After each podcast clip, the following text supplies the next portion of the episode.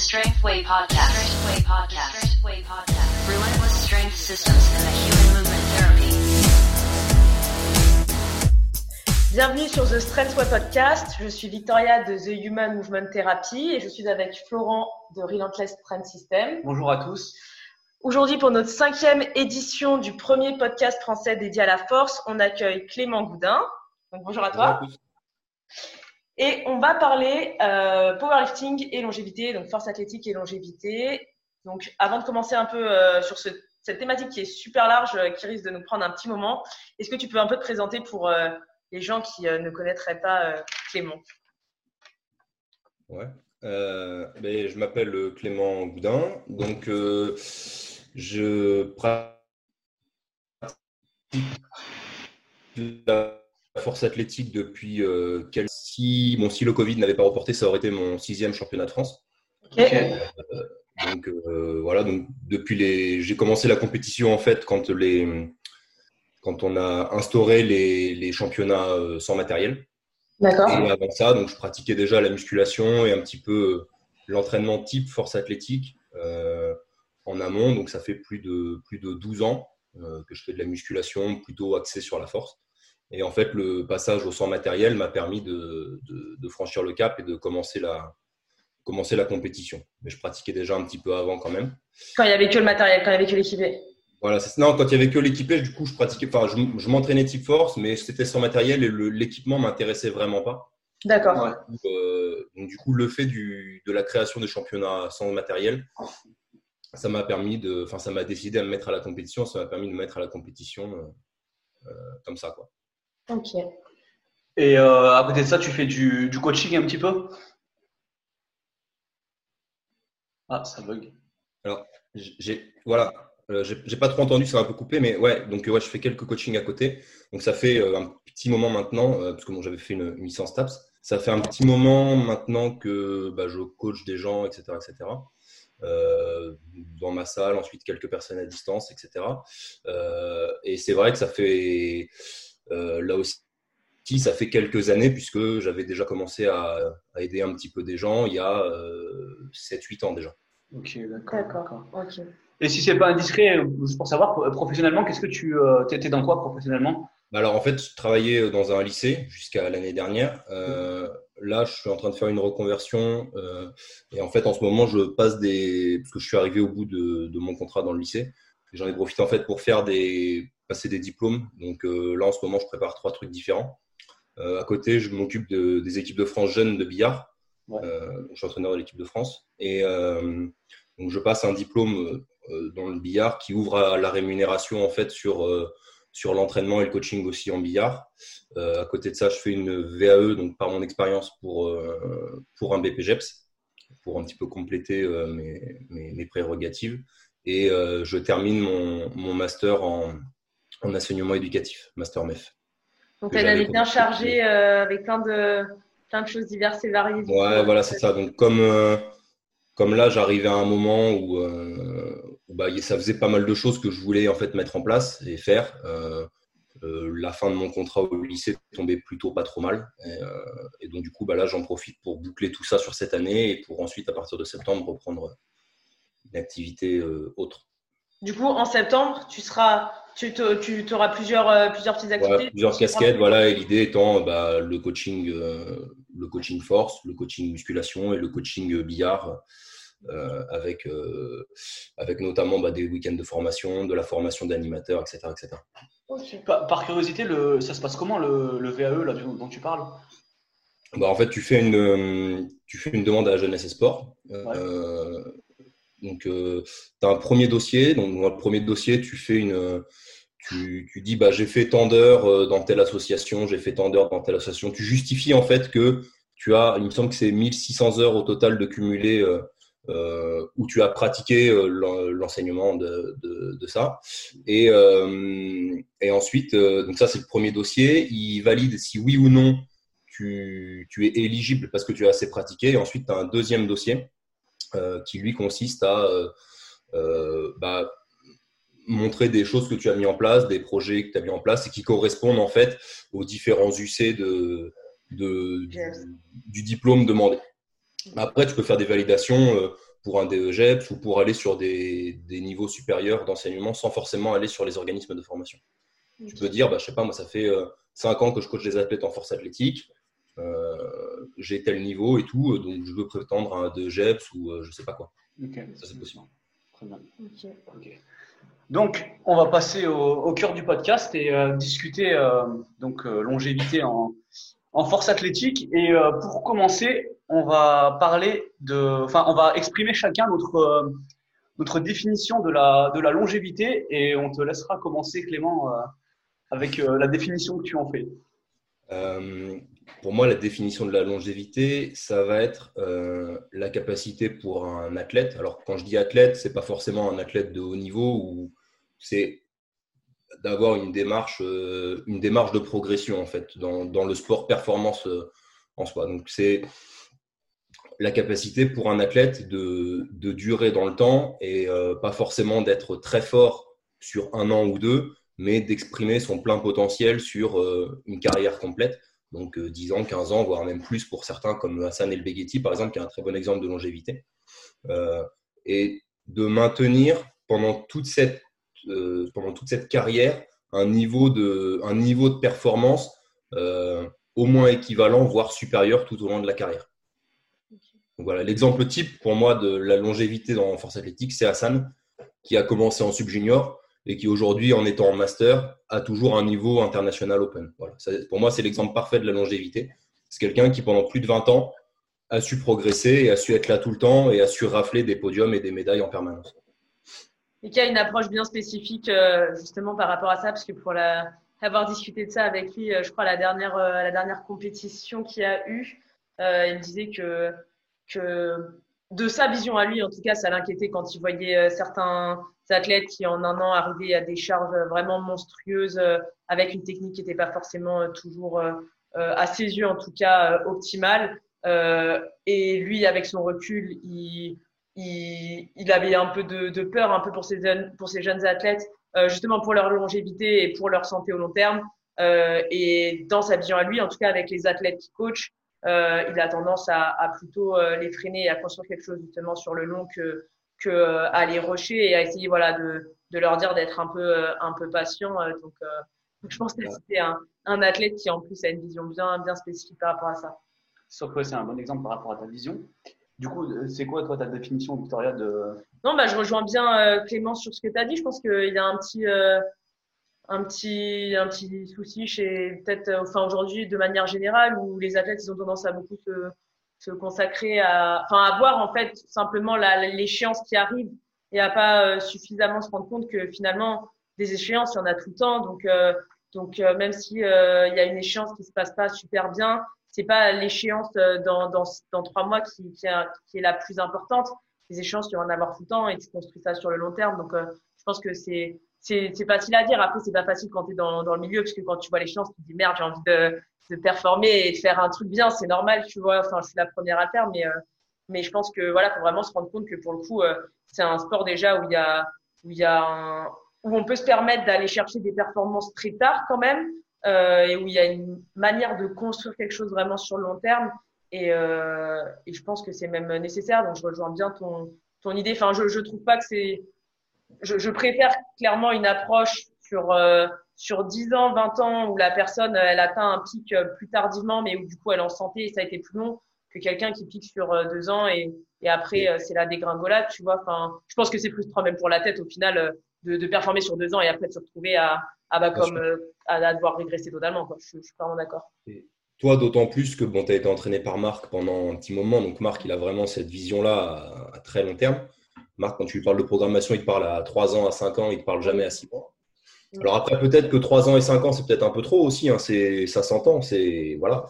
Euh, je pense qu'il faut avoir vraiment les deux optiques, c'est-à-dire euh, une vision à court terme avec des objectifs à court terme. Et effectivement, parce que quand tu te dis où est-ce que je vais être dans 5 ans ou dans 10 ans, c'est compliqué rien que professionnellement. Déjà, tu sais pas où tu en seras au niveau familial, etc. etc.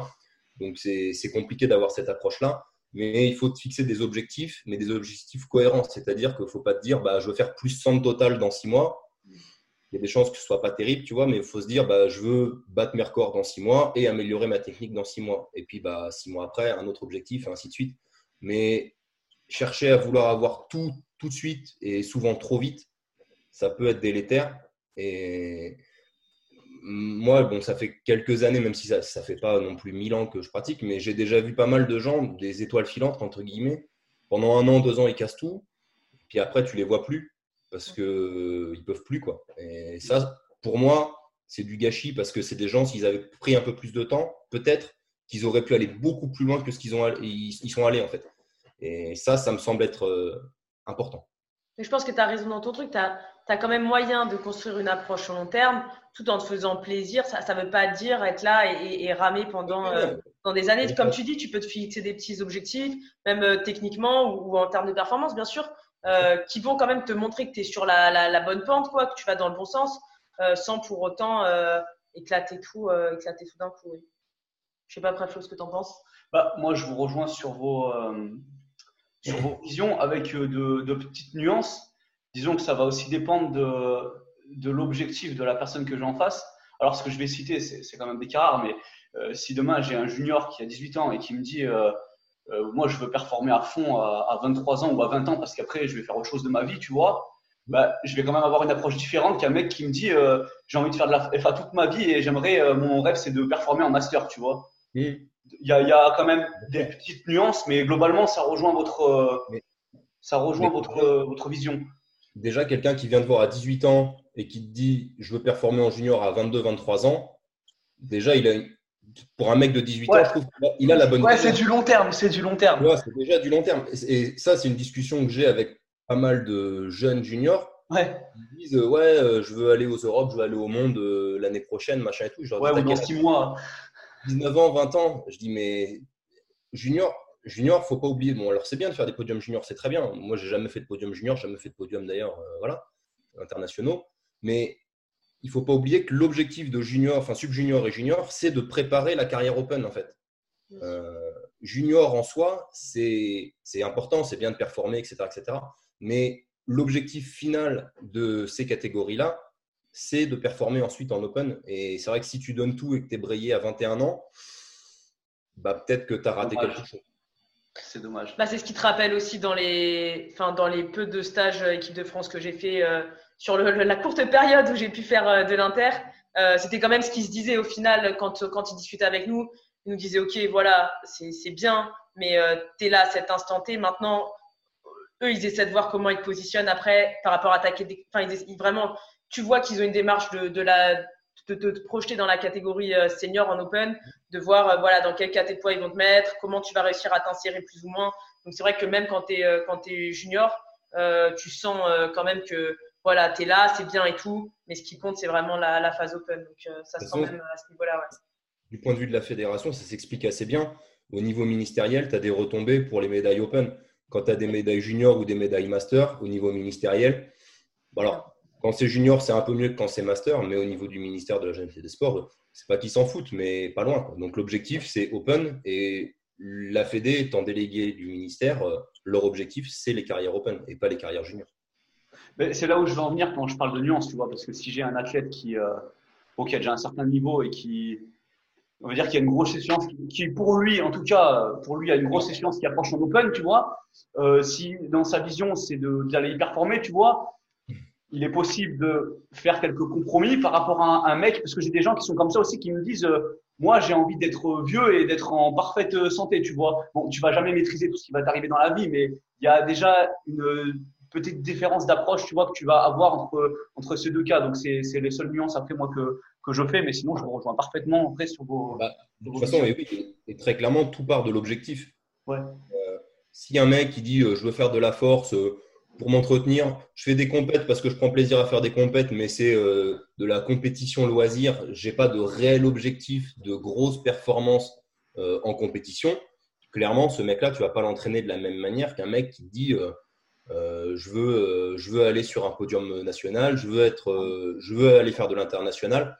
Tu vas pas lui mettre le même volume, pas la même intensité, pas la même fréquence. il y a plein de choses du coup qui tu vas prendre plus de risques en fait. Ouais, oui, alors après, moi, j'ai quand même une question. Il y a combien d'athlètes, que tu as dit, des athlète qui, qui vient te voir et qui dit je veux performer en master, tu as combien d'athlètes dans ton expérience qui t'ont dit moi je viens m'entraîner et j'ai objectif de performer quand je serai. Alors, euh, j'ai jamais eu ce cas-là, mais euh, j'ai déjà rencontré des gens qui, euh, j'ai déjà rencontré des gens qui pensaient à, à quand ils seraient vieux, en fait, tu vois. Donc, ils m'ont pas dit qu'ils voulaient faire pendant master. Mais, mais je suppose que peut-être qu'il y en a qui sont, qui sont dans Moi, cette, euh, dans cette j'ai- optique-là. J'ai déjà des gens qui sont venus me voir qui ont 37-38 ans et qui me disent euh, je veux, euh, moi, je, je veux pré- là, je me laisse deux ans pour préparer mon, ma première année de master. Ah, je, je pense savoir de qui tu parles. Tu vois oui, bah oui, Victoria aussi, elle connaît pas. Et, euh, et, euh, et, c'est vrai que quand tu, quand tu es dans cette démarche-là, bah, ça te permet de construire les choses, de reprendre à zéro, alors sans totalement reprendre à zéro, parce que même si tu as une vision à deux ans, euh, bah, il y a un moment donné, il va falloir quand même monter un petit peu en intensité. Euh, Il y a des choses à faire. Hein. Euh, c'est pas, euh, c'est pas on fait du 50% et on fait rien d'autre. Non, non, c'est pas ça. Mais, mais c'est sûr qu'on va peut-être mettre un peu plus de prophylaxie, un peu plus de rééquilibrage. On va peut-être mettre un peu plus de variation, un peu plus de monter un petit peu moins en intensité ou un petit peu moins souvent, etc. etc. Et puis pour euh, créer une bonne base pour, euh, bah, pour les deux ans plus tard et que dans deux ans, on puisse, euh, puisse être bien. Quoi. Des choses à rajouter? Non, ça va, je pense que je suis Ok. bien sur la. Donc, maintenant qu'on a défini euh, enfin, la, la définition de la longévité, on va passer au prochain point qui est euh, l'intervention de la qualité du mouvement dans la longévité. Donc, euh, on, te laissera, on te laissera la, la parole, euh, Clément. Pour moi, pour moi, c'est vraiment la base. C'est-à-dire que tu peux faire tout ce que tu veux, tu peux faire toute la réhab que tu veux, te reposer comme tu veux, tout, tout, tout, tout, tout. Si tu bouges mal, si tu bouges, si ton mouvement il n'est pas bon, euh, il est obligatoire qu'à un moment donné il y ait quelque chose de mal qui se passe. Euh, alors ça peut être dans six mois, dans un an, dans dix ans, mais c'est voilà, c'est pas possible que tu peux pas. euh, tu peux pas mal bouger et, euh, et espérer que les choses se passent bien par la suite. Euh, la qualité du mouvement, alors quand je dis qualité du mouvement, c'est pas forcément le mouvement d'école comme, Ouais. comme certains pourraient l'entendre, hein, c'est pas ça. C'est il y, a des- il y a des standards et puis il y a des, il y a des disons qu'il y a des choses à respecter. Tu vois, bêtement, si tu fais un squat et que tu n'es pas du tout gainé sur ton squat, que tu as un vieux butt wing en bas et qu'il n'y a rien qui se tient, ça c'est ça que j'appelle mal bouger forcément, ça va mal se passer à un moment donné. Euh, voilà. Alors après, euh, il y a des nuances hein, euh, entre parce que tu as des mecs, tu as l'impression qu'ils bougent parfaitement et ils vont quand même se faire mal. C'est pas ça que je dis. Mais avant de, de calibrer l'intensité, avant de, de monter le volume, avant de faire toutes ces choses-là, il faut, euh, il faut se concentrer sur la qualité du mouvement parce que si tu mets de l'intensité et du volume sur un mouvement qui est pourri, eh ben, tu, tu crées des automatismes pourris et du coup, tu, tu vas engendrer bah, toujours plus de mouvements pourris et de, et de choses qui sont délétères pour le, pour le corps et pour la performance. Bah, je suis assez d'accord avec, euh, je suis assez d'accord avec, euh, avec Clément là-dessus. Je pense que c'est super important de, de, de s'y de s'y attarder. Euh, après, personnellement, quand j'ai un athlète qui a une, euh, qui a une échéance proche, je peux être amené à faire des, des compromis, tu vois. Mais on garde, on garde quand même une fourchette assez haute où on va se, on va s'appliquer là-dessus plutôt qu'à. à- Quand, tu as un athlète, disons, tout n'a pas à être parfait, mais qui bouge bien, tu peux te concentrer à devenir fort, tu vois, uniquement. Exactement. Mais plus ton athlète bouge mal, plus tu vas devoir te concentrer à, à faire qu'il bouge bien si le mec il veut, il veut tenir sur, sur le long terme, tu vois, c'est super important. Mais le problème, c'est que des fois, tu as des athlètes qui ne comprennent pas ça et, euh, et que tu as beau leur répéter, ils vont se, de par ce qu'ils voient sur les réseaux sociaux aussi, ils commencent à se frustrer et, et ils lâchent très vite en fait. Et ça, c'est un, un, un putain de problème. C'est ça le. Alors, tu as parlé des réseaux sociaux, ça me semble être important. Euh, la course, parce qu'il n'y a même pas que la course à l'échéance, il y a la course à la vidéo Instagram. Ouais. Euh, à savoir, euh, je sais pas moi, euh, machin, il a fait euh, 4 fois 250 au squat. Et ben, il faut que je fasse euh, 4 fois 252,5 parce que voilà. Et même si bah, c'est pas le moment pour toi de faire 4 fois 252,5, alors peut-être que tu en es capable ou pas, c'est pas le moment pour toi de le faire, mais les mecs, ils vont quand même vouloir essayer de le faire. Alors du coup, ils vont, ils vont un peu squeezer sur la descente. Euh, le gainage, ça va pas être ouf. Il devait être RPE 7,5, finalement, ils sont RPE 25, tu vois. Euh, et, et ça, je pense que c'est délétère à, à la progression. Alors après, il y a un effet bien des réseaux sociaux et, c'est bien de se tirer vers le haut, de voir ce que les autres y font, de se dire Ah, ça me donne envie, ça te pousse et tout, de se motiver, ça, il n'y a pas de problème. Mais il ne faut pas que cette, euh, cette, motivation externe, elle te pousse à faire n'importe quoi. Et c'est le risque un petit peu. Et il y a beaucoup de gens qui veulent faire des trucs sexy pour les réseaux sociaux, faire des variations alambiquées, faire des grosses barres, etc. etc. alors qu'il euh, y a peut-être plus intéressant à faire et plus pertinent à faire au moment donné, à savoir bah, se concentrer sur la qualité du mouvement. Parce que si ton mouvement il commence à être pas terrible aux alentours de 70-75%, euh, c'est pas pour ça qu'il faut pas monter au-delà de temps en temps. Mais si tu fais 90% de ton entraînement au-delà de, ces 75% qui sont ta limite pour être propre, bah il y a de grandes chances que il y a de grandes chances que tu, tu enregistres rien de bon quoi.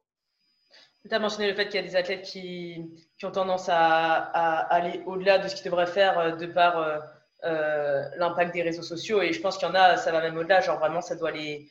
Enfin, j'ai déjà eu pas mal d'échos d'athlètes que ça ronge vraiment en fait de, de voir des performances au-delà. Les athlètes ah, qui, ont, qui sont peut-être un peu plus un peu plus fragiles ou qui sont un peu plus euh, sensibles à ça, que vraiment ça ça, ça ronge, que ça angoisse. Il y en a qui, qui vraiment le, le vivent mal. Donc donc je pense que c'est un, une grosse partie de la problématique pour le coup. Mais, mais il y a un gros, c'est intéressant parce qu'il y a un gros aspect psychologique là-dessus. C'est que moi j'ai déjà vu des athlètes chier leur prépa de mes athlètes parce que euh, euh, ils ont leur adversaire, tu vois, qui il, fait, euh, il va, il fait une compète, il fait une putain de perte. Le mec, il a, il est, il a une certaine fragilité psychologique à ce niveau-là. Il va avoir un, gros coup de pression. Il va commencer à quelques descendre de ses squats, à overshoot tous ses RPE. là, il se met à, au lieu de, au lieu de construire sa compète, en fait, il détruit tout le travail. Hein? Mais à se mentir. Ouais, il se sabote en fait. Il se sabote, il arrive le jour de l'échéance, il fait de la merde quoi. Alors que moi j'ai tendance à leur, à leur, dire, euh, tu vois, genre, euh, bah, c'est une compétition, il va y en avoir plein d'autres derrière, tu vois. Donc continue à construire et, et voilà. Enfin, tu peux pas, tu peux pas, tu peux pas forcer le processus de toute manière. Tu vas pas, euh, c'est pas toi qui décides, vas-y, je vais rajouter 100 kilos sur mon squat en trois mois. Ça marche pas comme ça. Exactement. J'ai fait un post Instagram en plus il y a pas trop longtemps là-dessus parce que j'avais fait un soulevé de terre ah bon, je m'étais fait mal au dos il y a, au début du confinement, donc il y a quelques mois. Euh, là, peut-être préciser qu'on tourne, euh, on est quoi on est, on est début juillet vu que ce sera diffusé en août. Et euh, donc je m'étais fait mal au début du confinement au dos. Donc ensuite, bon, bah, j'ai fait un peu de réhab, un peu de repos et tout. Et quand j'ai recommencé le soulevé de terre, j'ai recommencé hyper bas. J'ai recommencé à 170. Et, et, en fait, on est monté très progressivement, 10 kilos par semaine. J'aurais pu monter plus vite, mais on, a fait le choix de monter lentement, de construire, de construire, de construire. Et l'autre fois, j'ai fait euh, des séries de 4 à 210. Bon, par rapport à ce que je suis capable de faire, c'est vraiment en dessous, mais je mettais que j'étais content de le faire, etc. etc. Je l'avais mis en story. il y a plein de gens qui m'envoient des messages qui me disent Pourquoi tu forces pas? Là, c'est facile, etc. Euh, etc. Euh, euh, il y a même des, concurrents qui m'ont dit Ouais, si tu veux me battre, va peut-être falloir mettre un peu plus, etc. etc. Tu vois et du coup, j'ai fait un post Instagram par rapport à ça en disant mais moi je ne construis pas mon programme. Déjà, je ne le construis pas, on, me le fait et je, paye quelqu'un pour qu'il me le fasse, donc euh, je m'en occupe pas. Et je suis ce qu'il me dit parce que bah voilà, enfin, je me débrouille pour prendre quelqu'un de compétent, lui faire confiance et faire ce qu'il me dit. Euh, ça c'est la base. Et, et si pour moi c'est pas le moment de mettre 250 et que la personne qui me fait ma programmation estime que c'est le moment pour moi de mettre 210, ben, je mets 210 et je fais en sorte que ce soit le mieux possible avec ce que je peux faire à 210. Et je ne construis pas ma performance et ma prépa parce que mon adversaire, il a fait peut-être quatre fois à 250 euh, trois jours avant ou une semaine avant. Je m'en fous.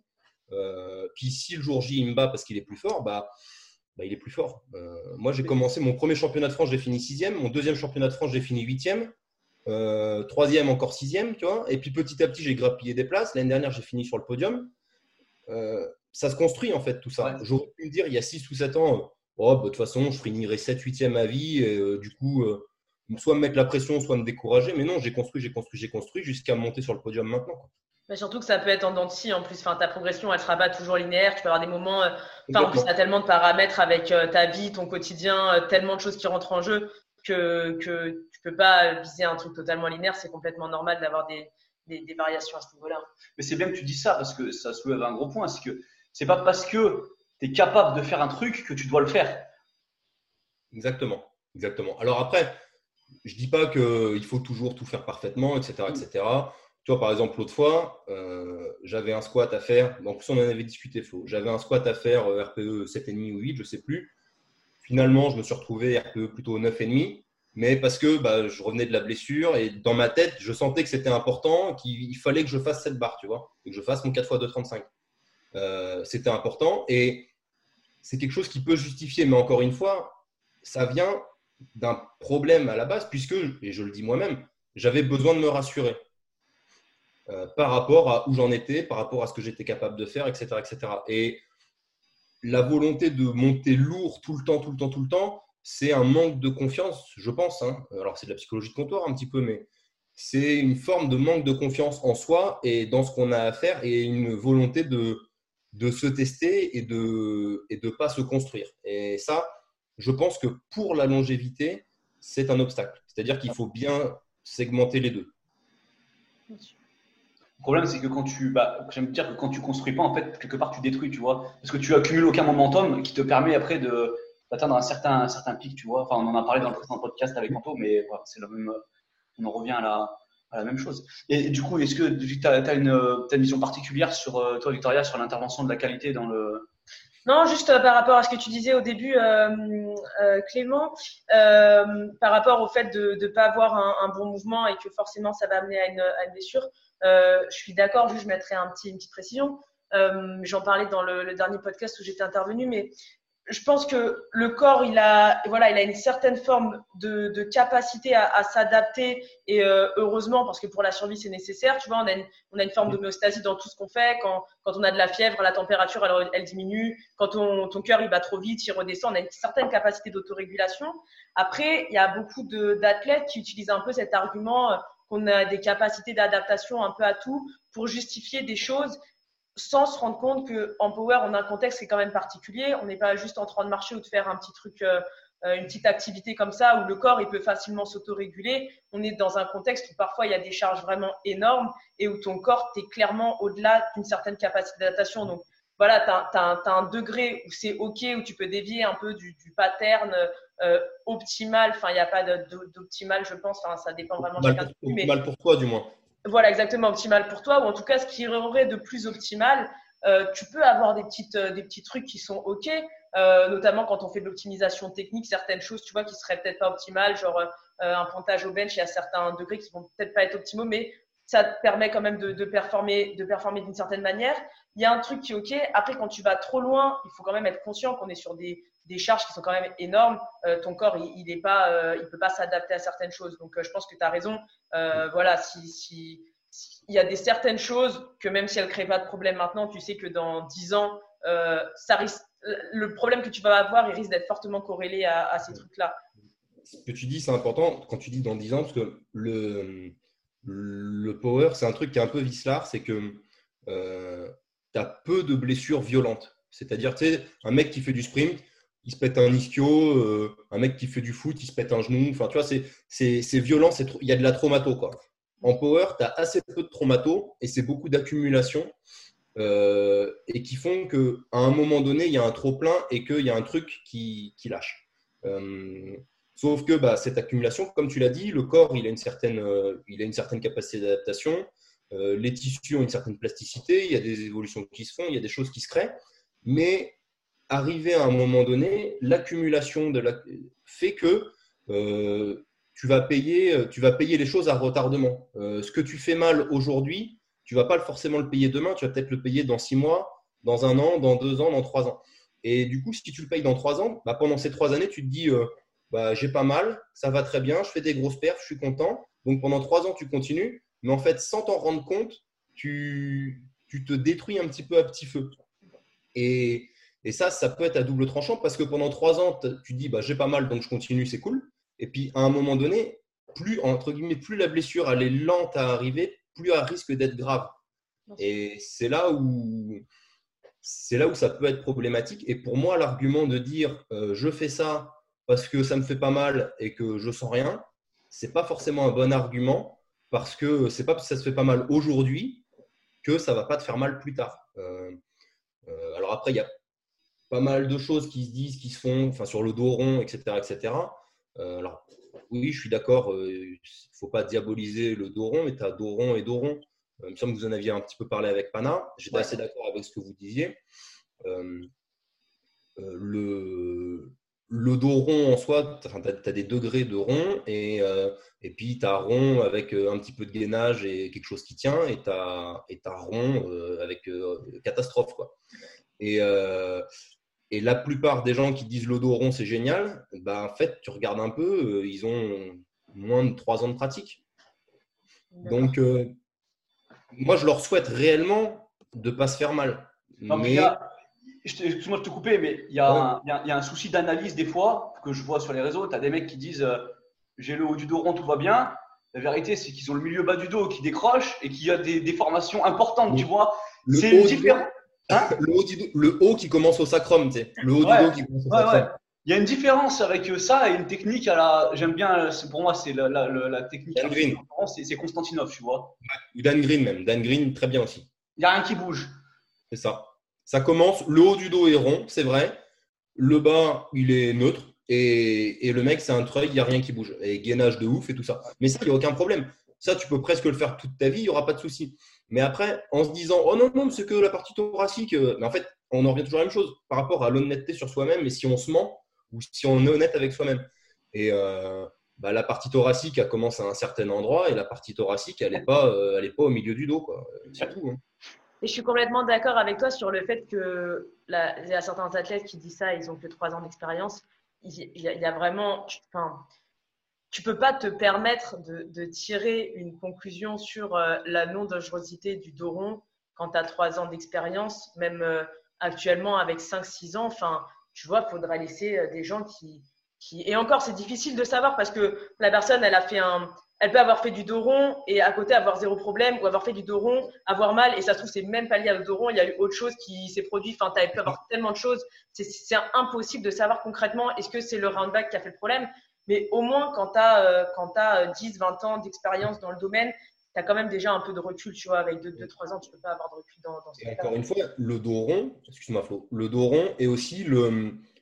Tu as beaucoup de gens qui parlent, bon, on en reviendra après, mais le volume, l'intensité. Mais sur cette technique-là, sur ce dos rond.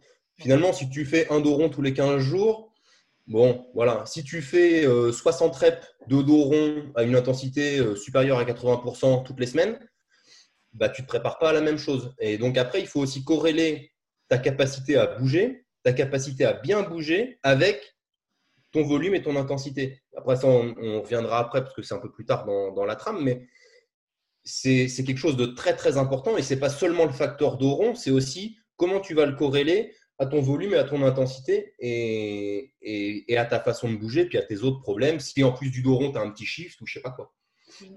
Avec tout ça, il y a un problème de, de, notion de, de, probabilité, tu vois. Parce que tu peux te dire, bon, euh, si je fais du doron, peut-être que je vais me blesser, mais c'est pas sûr.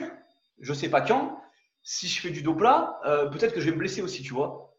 D'accord? Mais il y a aussi une notion de, de probabilité. Tu vois, il suffit d'avoir un peu. Tu n'as pas besoin d'avoir étudié pendant un an. Euh, il suffit d'avoir quelques notions de connaissance, par exemple, du, du rachis, tu vois, pour comprendre que si tu as le bas du dos qui s'arrondit, il y a des fortes probabilités qu'à un moment donné, tu vois, tu te fasses une hernie, par exemple. Bah, disons, tu augmentes la probabilité.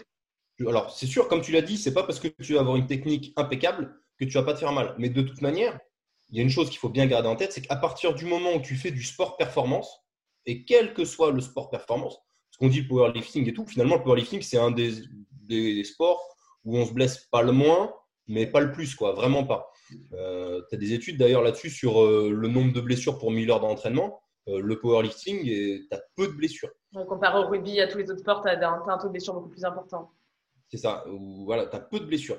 Mais à partir du moment où tu fais du sport performance, il ne faut pas diaboliser la blessure parce que, enfin, je préfère dire les bobos que la blessure, mais il ne faut pas diaboliser ça parce que bah, c'est normal et puis bah, ça fait partie du coup de ta carrière et ta capacité à la gérer aussi, ça fait partie de ta carrière. Il euh, ne faut pas le dramatiser, mais il faut faire ce qu'il faut. Euh, mais malgré tout, quand tu es blessé, tu ne progresses pas. Euh, et c'est vraiment un point important, c'est que il faut arriver à se dire que le temps que tu vas perdre peut-être à un moment donné pour améliorer ta qualité de mouvement, eh ben, tu vas le gagner plus tard parce que ça va t'éviter de te niquer. Et vu que tu ne seras pas blessé, eh ben, je sais pas moi, euh, trois ans plus tard, euh, enfin trois ans après que tu aies commencé, vu que tu ne seras pas fait mal, pendant six mois, tu vas progresser. Alors si tu avais fait vraiment, si tu n'étais pas attardé sur ton mouvement au démarrage pour avoir des bases saines, et eh bien trois ans plus tard, tu aurais perdu six mois pour une blessure X ou Y. Et, et finalement, ces six mois que tu aurais perdu à la fin, il t'aurait été très délétère. Et sur ta progression à long terme, mettre le mouvement à la base du truc, c'est hyper important. C'est un gros problème, ça d'autant plus que, je veux dire, une fois que tu t'es fait une blessure qu'on pourrait qualifier de majeure, le tout, c'est pas juste d'en revenir, c'est que tu t'es fragilisé et qu'à chaque fois, maintenant que même si euh, tu prends le temps après d'améliorer ta qualité de mouvement, quand tu vas remonter sur des performances élevées, ben, par défaut, ta probabilité de te reblesser sur cette zone, elle va être augmentée. Donc, tu te mets directement une épine dans le pied, en fait. Bien sûr. Mais moi, j'ai démarré, euh, j'ai démarré donc il y a plus de 10 ans. Au début, bon, il y a plus de 10 ans, en termes d'infos, tu n'avais rien. Euh, enfin, tu avais la méthode de Lavier et la force de Marc. Tu n'avais que ça. Donc, moi, j'ai commencé avec ça, hein, en lisant ces bouquins-là. Et encore, je me suis documenté, entre guillemets, pour essayer de faire les choses à peu près bien. Mais euh, mon programme, quand je revois des fois, je tombe sur des trucs, ça ne ressemblait pas à grand chose. Euh, et puis, bah, j'ai pas de vidéo à l'époque parce que je me filmais pas, mais je pense qu'il vaut mieux euh, parce que ça devait être la cata. Et, et en fait, j'ai fait ça pendant des années et des années. Et, et je me suis fait mal. Des fois, j'avais des petits bobos et tout. Alors après, j'étais jeune, donc en deux, trois jours, ça revenait, il n'y avait pas de problème. Et aujourd'hui, c'est des endroits où je me blesse de manière récurrente. Euh, là, la déchirure que je me suis faite euh, à l'iliocostal et l'autre déchirure intercostale que je m'étais faite, ça, c'est des blessures que je me fais depuis plus de 10 ans. Mais parce qu'il y a 12 ans, quand j'ai commencé, je bougeais n'importe comment. Et là, j'ai créé effectivement, comme tu dis, des fragilités. Alors, ça tient un peu mieux. Je fais de la je fais ce qu'il faut. Mon mouvement, alors je ne vais pas dire qu'ils sont parfaits, mes mouvements, parce que c'est jamais parfait, mais je pense que je bouge pas si mal. Et bien, pour autant, j'ai quand même, dû à ces fragilités que j'ai créées il y a 10 ans, j'ai quand même des, bah, des, des, des, réminiscences à des moments là à l'heure actuelle. Et, et c'est quelque chose qui, bah, qui me gêne dans ma progression. Parce que quand je me suis fait mal au dos pendant le confinement, bah, pendant trois mois, je n'ai pas progressé. Et puis là, depuis deux mois, je reviens à mon niveau. Donc en fait, j'ai perdu quatre mois de prépa. Après, comme, comme tu l'as dit euh, tout à l'heure, les, tu as dit au tout début de l'intervention, là, les athlètes, c'est vrai qu'ils ils pensent toujours que la blessure qui se font là, elle s'est faite euh, dans la semaine, en fait, que c'est un truc qui arrive à l'instant T. Alors que, comme tu dis, en power, surtout, c'est vraiment des blessures qui sont souvent, hein, qui sont progressives. Et euh, à chaque fois, vraiment, euh, bah, dans le rehab, c'est comme ça. Les gens viennent te voir et disent Je comprends pas, j'ai mal au dos, pourtant ma technique, regarde mes mouvements là sur, sur la semaine, c'était nickel et tout, je comprends pas. Mais en fait, tout ce qu'ils ont fait avant, ils l'oublient complètement. Alors que c'est clair qu'il y a des choses, comme tu as dit, qui sont progressives et qui se font dans le temps. Et d'ailleurs, il y a une étude là qui a été sortie il y a pas longtemps, je me souviens plus qui a fait cette étude, mais il montrait que, comme tu disais, les, les blessures euh, les plus, les plus euh, spectaculaires, c'était, ce sont celles qui finalement guérissent le plus, le plus vite, euh, qui sont les plus simples à corriger. Alors que ce qu'on peut avoir euh, en power parfois, c'est des blessures beaucoup plus progressives, type bah, ce que moi je traîne depuis longtemps là, les protrusions discales, c'est un truc de merde. En soi, il n'y a rien de, de dramatique, c'est, c'est bénin, c'est même pas une vraie hernie ni quoi. Et par contre, ça peut vraiment te faire chier et ça peut être très très très très long à guérir beaucoup plus long que euh, parfois euh, certaines blessures qui seraient euh, sur le moment beaucoup plus, plus impressionnantes. Donc là-dessus, je te rejoins sur, sur ce que tu disais. Même, même dans l'aspect psychologique, je trouve. Psychologiquement, tu te fais une blessure, tu sais, un truc violent. Je sais pas moi, tu te, tu te fais une cheville en jouant au foot. Bon, ben, bon, bah, tu as telle période d'attel, tu vas voir le kiné, tu telle période de réathlétisation, au bout de tant de semaines, tu recommences la course, au bout de tant de semaines, tu reviens sur le terrain, etc. etc.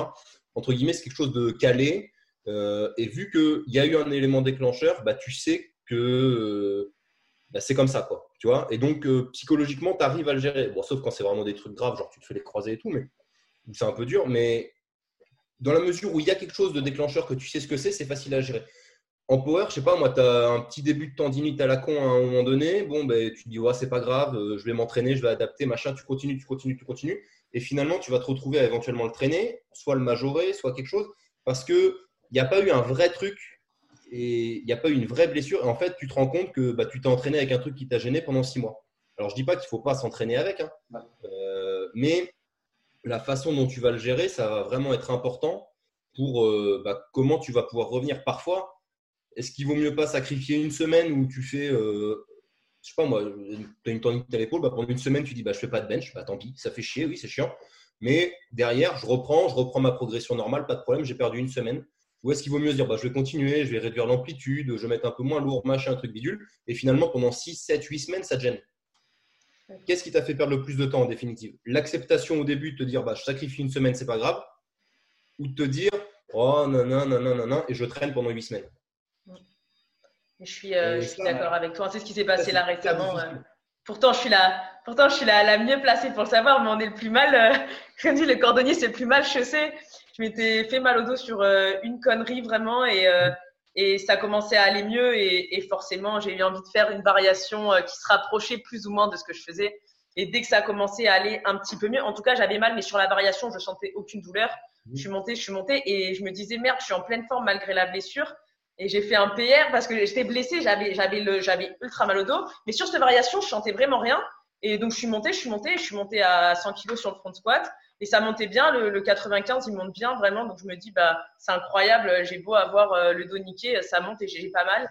Et, et ça m'a pas pardonné. Et là, ça va faire six mois et je, je regrette de tout mon corps. Mais bon, euh, c'est, t'as, t'as beau savoir, c'est toujours, euh, c'est, c'est, je, je disais aussi l'autre jour, c'est vraiment un combat de tous les jours de devoir te raisonner et devoir te dire, surtout quand, quand, tu sais les choses, tu, souvent tu les appliques le moins, mais te dire, voilà, il faut vraiment se mettre de côté le truc. Et c'est super dur parce que tu as, as, un environnement euh, qui te pousse à, à, à, faire plus, tu vois, quand tu vas à la salle et que je vois tout le monde. En plus, à la salle ici à Montpellier, on a des gros athlètes. Il y a Youssouf, il y a Alexis, il y a Mehdi, il y a, il y a Rosanna, il y a Flo et tout. Euh, il, y a, il, y a, Alexis. Donc quand, quand je suis là, je vois tout le monde qui s'entraîne. Je me dis, euh, euh bah merde, tu vois, ouais, voilà, j'ai pas envie de faire euh, des, des, des, fentes à, à 20 kilos, tu vois, bon, normal.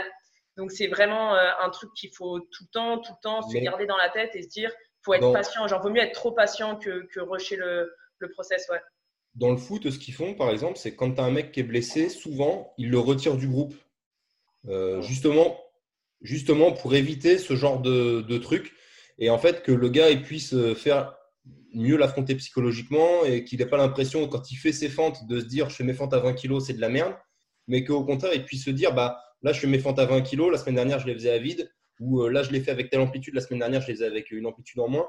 Et souvent, dans les sports pro, ils te les retirent du groupe et il y a quelqu'un qui, un prépa qui s'occupe d'eux et tout. Bon, après, ce pas les mêmes moyens.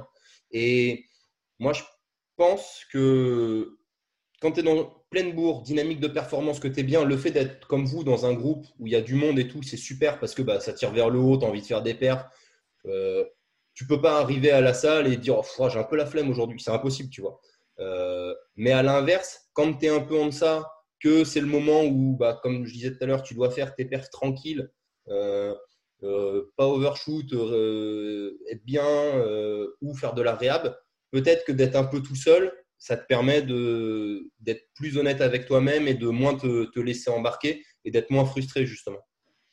Et surtout qu'en plus, entre le moment où tu n'as plus la douleur, il y a un vrai décalage et les gens, ils n'ont pas conscience de ça entre la douleur et euh, la blessure.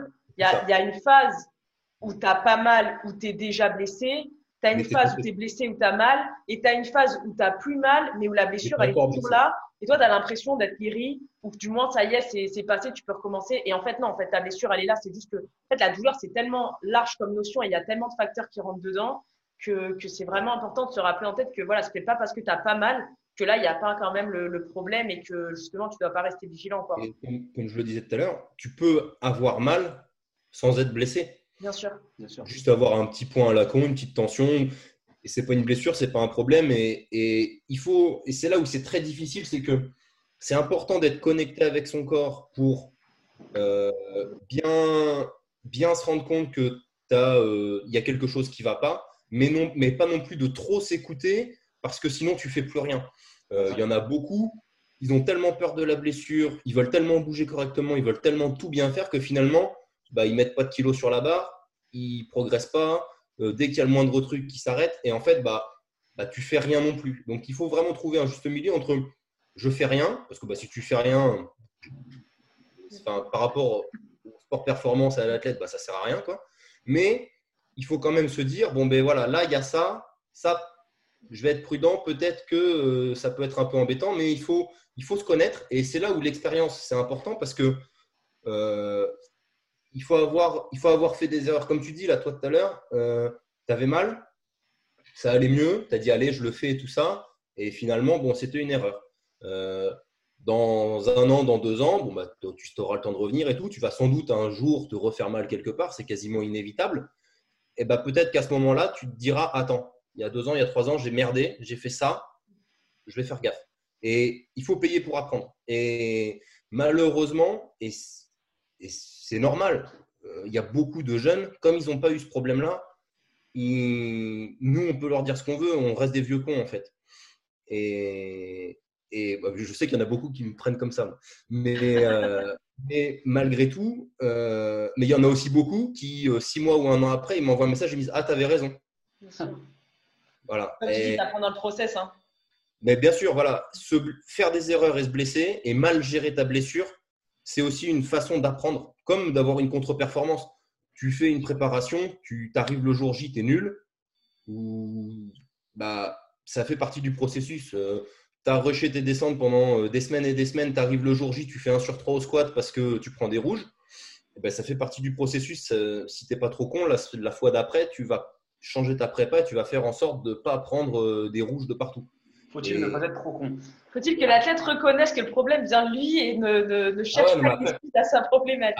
On en revient toujours à la même chose, de l'honnêteté par rapport à toi-même et par rapport à ce que tu fais et par rapport à, à, tes objectifs. Euh, euh, enfin, moi, j'ai eu la discussion avec un jeune athlète il n'y a pas trop longtemps qui fait un squat où il descend pas du tout et il met une question euh, RPE combien sur Instagram? Je lui dis bah, RPE no lift parce qu'il n'y en a pas une de bonne. Il en fait 4 ou 5, il n'y en a pas une de bonne. Et il m'envoie une vidéo d'un autre gars, il me dit Tu vas pas me dire que je descends aussi peu que lui. Donc c'est un concurrent à lui. Je lui dis Mais c'est pas parce que lui, il descend pas que toi, tu dois descendre un peu plus, mais pas assez quand même. Enfin, le standard de compétition, c'est creux de la hanche ou le genou. À partir du moment où le creux de la hanche est au-dessus du genou, et encore là, on parlait de 5 cm, à partir du moment où le creux de la hanche est au-dessus du genou, bah, le creux de la hanche est au-dessus du genou. Ça peut être de 5, 10 ou 15 cm, bah, ça reste no lift, quoi, on s'en fout. Je suis d'accord avec toi. Pas eux, rien à ajouter. c'est le standard de compétition. Mais c'est là où, enfin, l'optimisation, il n'y a aucun problème sur l'optimisation, mais tu peux pas optimiser au détriment du standard de compétition. Euh, si tu n'es pas dans le standard, tu peux faire, euh, tu peux faire 800 kilos. Bah, si tu es, au-dessus du standard, tu valideras pas en compétition et le jour de la compète, tu feras zéro. Quoi. C'est, c'est, enfin, il n'y a, a, même pas de vraie discussion autour de ça. Alors que de temps en temps, tu rushes un peu parce que tu veux mettre un peu plus lourd, tu te rends pas trop compte, machin, truc. Bon, ben voilà. Mais à l'heure actuelle, tout le monde se filme. Euh, oui. Tu vois pas si tu es au-dessus euh, ou pas. En plus, euh, bah, il y a suffisamment de gens compétents, tu envoies la vidéo et tu lui dis c'est bon, c'est pas bon. Et puis tu demandes, et puis tu as des gens qui vont te dire non, non, c'est bon et tout, parce qu'ils se foutent de toi. Et puis tu en as certains, ils vont être honnêtes avec toi-même, ils vont te dire non, non, là, c'est pas bon. Bien sûr. Le problème, c'est qu'il y, en a, il y en a qui préfèrent se rassurer, écouter ceux qui vont leur dire. Oui, bien sûr. Bah, moi, moi j'ai, une, quand j'ai un doute, j'envoie à Charlotte Vedel. Charlotte, euh, je peux être son pote. Si c'est pas bon, elle me dit non, pour moi, c'est pas bon, et fin de l'histoire. quoi. Oui, elle est très, euh, elle est très objective dans ses. Charlotte, elle est très objective. Et puis, je pense que je peux parler en disant euh, tous ceux qui ont un doute, vous lui envoyez la vidéo. Je pense qu'elle vous répondra à tous honnêtement parce qu'elle est très gentille. Et il n'y aura aucun problème. Quoi. Même pour, pour, elle, a été arbitre sur quelques, quelques compétitions, je dirais. Et elle a beau te connaître, sympathise avec toi, être bien avec toi. Si sur ta compète, ton lift, il n'est pas bon. Même si tu as toute la médaille, il n'est pas bon, il n'est pas bon. Tu vois, elle est, elle est très, très objective là-dessus. D'accord. Hein, Charlotte, elle a déjà arbitré le plateau des 93 il y a quelques années. Euh, il y a Gianni, qui était son coach à l'époque, qui fait un squat trop haut, euh, lui a mis rouge. Voilà. c'est bien. Elle fait son, son boulot normalement. Pourtant, nos championnats de France, c'est son coach. Euh, enfin, c'était son coach de l'époque. Elle lui a mis rouge. Fin de l'histoire. Enfin, il n'y a pas. Il n'y a pas discuté. Voilà, y a, voilà. Donc, non, non, il faut, faut, aller vers des gens qui sont honnêtes et tu leur demandes. Et puis, puis voilà, il faut juste les trouver, les gens honnêtes. Il faut bien s'entourer.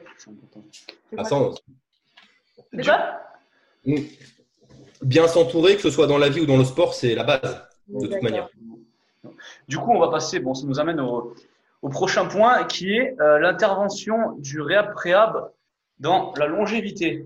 Donc, je te laisse la parole. Euh, ah, pour moi, la réhab, la, la réhab préhab, c'est presque ce qui vient en dernier. Mm. Euh, dans la mesure où si tu as fait les choses dans l'ordre, que normalement on, part d'un débutant, si le mec euh, il a bien bougé au début, donc qualité de mouvement, avec mon dans la préhab, tout dépend ce qu'on met dans la préhab, mais avec des exos d'assistance bien ciblés, bien choisis, pas moi pour un shift ou pour un butt ou j'en sais rien.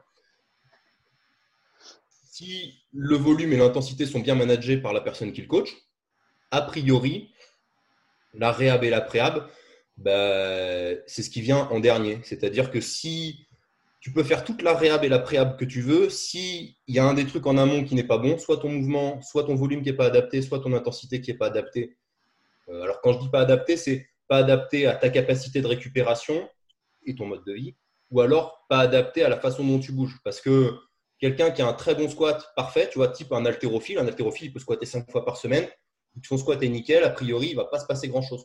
Un mec qui a les fémurs courts et tout. Euh, par contre, un mec qui est mécaniquement pas trop trop fait pour le squat, qui n'a pas encore trouvé sa façon de bouger au squat et qui n'est pas encore opti, eh ben, peut-être que lui, si tu mets 5 squats dans la semaine, il y a de grandes chances qu'il se passe un truc pas cool.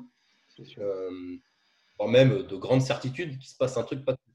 Euh, et c'est pareil pour le bench, et c'est presque pareil pour le terre, même si bon, le terre c'est un peu différent, mais ton volume et ton intensité, ils doivent être en fonction de comment tu bouges sur le mouvement et de si tu es un petit peu fait pour le mouvement ou pas.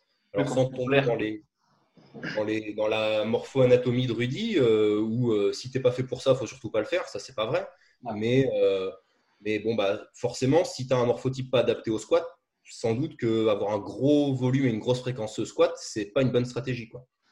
Et la réhab préhab, bah, ça vient à la fin. C'est-à-dire que si les trois trucs sont bien managés, la réhab préhab, c'est un plus non négligeable qu'il faut faire, évidemment.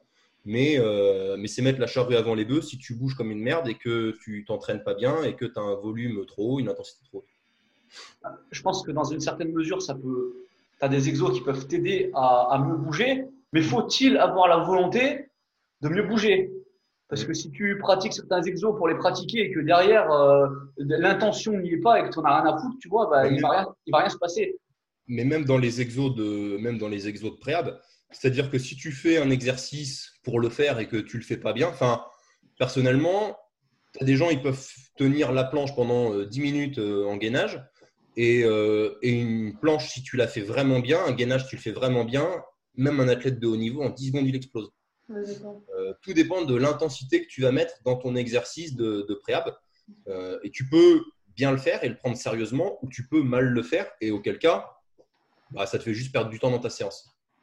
Même l'exercice les plus simples, les bird dogs, les trucs comme ça, euh, c'est très rare qu'ils soient bien exécutés. Euh, il y a beaucoup, beaucoup d'exos qui sont mal exécutés. Après, je, je rejoins ton, ton avis euh, où, en termes d'entraînement, euh, le, le, mouvement, ça va vraiment être la base. C'est, tu auras beau faire tout le priable et le riable du monde que tu veux, si tu bouges mal, ça sera absolument contre-productif. Je ne vais pas avec, surtout que le temps que le temps qui est accordé au priable et à riable est, est dérisoire comparé au temps qui est accordé à l'entraînement. Euh, maintenant, il y a des petits trucs que je... Alors, ça dépend ce que tu veux faire. Si tu veux faire de l'optimisation ou s'il y a un vrai souci. Mais je pense qu'il y a des petites choses qui sont quand même euh, essentielles, même si derrière tu bouges bien. Du genre, euh, quelqu'un qui a un vrai problème sur sa mécanique respiratoire, où il aura plutôt bien bougé, euh, ça va créer déjà un souci pour qu'il se mette bien sur son squat. Euh, ou son terre, ou euh, des vrais déséquilibres posturaux qui sont importants au niveau de certains capteurs posturaux, où là, même si tu essaies de faire bien bouger ton athlète, tu auras des choses qui vont être euh, euh, qui vont être problématiques. Par exemple, je prends un truc tout simple. Si tu as un problème au niveau de la, de la mécanique des yeux, euh, tu peux avoir une inhibition complète de tes chaînes euh, musculaires au niveau des fléchisseurs ou des extenseurs. Donc dans ce cas-là, euh, tu vas te retrouver à, à, à, te placer dans la meilleure des positions au terre et tu vas avoir euh, des muscles qui vont complètement se mettre en off et, et, du coup tu vas commencer. Donc je pense qu'il y a des petites choses qui sont importante. Ça va pas remplacer ta bonne mécanique euh, de mouvement sur ton, sur ton, sur ton livre, on est d'accord. Mais il y a des choses qui sont vraiment importantes. on va dire que c'est des, des bases, genre c'est des briques que tu as, besoin d'avoir, genre bien respirer, euh, essayer d'optimiser au maximum ta, ta, ta, tes, capteurs posturaux. Et après, il y a d'autres choses qui, c'est clair, euh, c'est des compléments et ça arrive à la fin. Euh, surtout le, le RIAB, bah déjà, c'est quand la blessure est déjà arrivée. Donc, donc ça passe à la fin. Euh, Priable, il y a des petites choses que, que j'aime bien garder, mais c'est sûr que ça, ça, ça sera jamais. Euh, ah, ça remplacera pas ta bonne mécanique de mouvement. Là-dessus, on est, on est d'accord. En fait, c'est vraiment moi. Je, enfin, je suis d'accord avec toi. Il y a des choses, c'est fondamental. Euh, bien respirer, c'est fondamental. Être rigide de manière générale, tu vois, résister aux, déformations euh, et avoir la capacité d'activer les bons muscles pour, pour résister aux déformations et être rigide, c'est la base et euh, tout ce qui est euh, capteur posturaux, que ce soit dans les pieds ou, le regard. Euh, ça, il n'y a aucun souci. Par contre, à mon sens, ça vient quand même, en termes d'importance, ça vient quand même après le, la capacité à bien bouger. Si on me dit demain, tu dois te concentrer sur un truc uniquement, enfin, tu vois, quand je commence avec un athlète, par exemple, je, sauf si bon, il y a déjà une pathologie ou quelque chose, ou là, ou un truc vraiment énorme qui va nécessiter certains exercices. Mais euh, de manière générale, je vais d'abord me construire sur le mouvement et créer des routines d'échauffement un peu plus spécifiques ensuite. Et déjà, il faut connaître un peu plus l'athlète, je trouve, pour, pour mieux cibler ses routines d'échauffement et mieux cibler la partie, la partie préhab, en fait. Mais la préhab, elle est importante, euh, c'est sûr. Et ça, je, je te rejoins totalement. Mais il ne faut pas se dire oh, c'est bon, je fais une préhab, donc euh, je suis protégé, je m'en fous. Tu vois, c'est ça que je voulais dire surtout. Euh, tu peux avoir la meilleure préhab du monde si tu bouges mal, si tu as un volume qui n'est pas adapté, si tu as une intensité qui n'est pas adaptée à toi et ta façon de bouger, bah, ta préhab ne va pas servir à rien, mais ça va être un cache-misère en fait. Je suis d'accord avec toi. Dans tous les cas, un bon mouvement euh, en termes vraiment de, training pur, euh, c'est un priable en soi déjà, je pense, parce qu'à ce moment où tu, bouges bien, tu es déjà en train de faire un. Es déjà, en fait, c'est déjà un priable. C'est du spécifique, mais ça reste un priable. Après, il n'y a, pas que, a pas que le bon mouvement, en fait. C'est l'intention qu'il y a derrière. Parce que, pour prendre un exemple concret, j'ai déjà vu ça plusieurs fois, des mecs qui justifient une technique de merde par leur préhab et euh, un bracing, par exemple, tu vois. Genre, euh, j'ai le bas du dos qui se déforme, le bas du dos, j'ai le dos qui se déforme, mais c'est OK parce que euh, j'ai fait du dead bug, j'ai fait le big trim McGill et que je brace bien. Bah non, non. Tu vois, l'intention, l'intention de base, elle y est pas, tu vois. Si l'intention de base, c'est je suis dans une dynamique où j'essaie de tout reconstruire, j'essaye de mieux me placer, de résister. À côté de ça, je fais, euh, je, je, travaille mon bracing, je fais le big trim McGill. Tu as encore des déformations. Là, ok, tu, tu es en train d'y travailler, tu vois. Mais quand l'intention de base n'y est pas, enfin, il y a un truc qui bloque, tu vois. C'est Il faut pas, et vraiment, c'est ça. il faut pas se dire, je fais une préhab, j'ai fait du dead bug et un exo de respi. Oh, bah, c'est cool, c'est bon, je crains rien, je peux y aller. Bah non, non, c'est des conneries. Et en plus, alors, faire un dead bug et tout, c'est très bien. Hein. Euh, faire un 90-90 ou faire ce que tu veux, on s'en fout, mais euh, il faut pas oublier quelque chose, c'est que quand tu fais un dead bug, bon, même si tu t'actives et tout, tu es au poids du corps. Euh, jamais ça compensera, je sais pas moi, 5 x 5 dos rond dégueulasse avec 250 kg au terre. Enfin, c'est tout bête, c'est juste une question de surcharge. Quoi. Et un autre truc par rapport à ce que tu disais, quand tu disais bien bouger, c'est déjà, déjà un préhab. On a une chance, entre guillemets, c'est que notre activité, si elle est bien réalisée, en soi, si tu vas voir un kiné, il va te faire faire de la musculation pour te renforcer. Et, euh, voilà. Notre, notre discipline, si elle est bien réalisée, je ne parle pas de haute intensité, hein, c'est déjà de la prophylaxie en fait. Parce que tu as des phases excentriques, parce que euh, bah, tu as du gainage, parce que tu as tout un tas de choses et tu as de l'activation musculaire et c'est déjà, déjà de la, de, de, la préhab en fait. Et, et ça, c'est quelque chose qui n'est pas négligeable, c'est que quand tu fais une séance légère et technique, euh, parce que tu ne peux pas être au taquet tout le temps. Euh, alors après, il y a peut-être des gens qui sont capables d'être au taquet tout le temps, mais je pense que c'est euh, une très grande minorité de la population. Et c'est parce qu'ils ont des capacités un petit peu supérieures et peut-être un mode de vie qui leur permet de mieux récupérer. Tant mieux pour eux, il n'y a pas de problème. Mais par contre, généraliser de dire toutes vos séances doivent être dures, c'est pas vrai parce que tu as 95% des gens qui dorment pas assez, qui ont un boulot fatigant, qui ont du stress, qui ont des déformations posturales et qui ne peuvent pas le faire. Donc, quand tu fais une séance légère, non seulement tu travailles sur ta technique, mais en plus, tu fais déjà de la prophylaxie parce que euh, bah, tu travailles sur ta qualité de mouvement, tu euh, contrôles peut-être un peu plus tes excentriques, tu prends plus de temps pour certaines choses, travailler sur tes capteurs posturaux et tout. Et en fait, c'est déjà une séance de, de préhab en soi. De par la qualité du mouvement, tu es vraiment dans la préhab. Et ça, tu l'as dit tout à l'heure, et je veux vraiment insister là-dessus la première préhab, c'est vraiment de bien bouger. Pour, reprendre ce que tu disais avant de, ça va me faire transitionner sur le prochain point, c'est que justement, j'avais une, athlète qui avait un autre coach avant.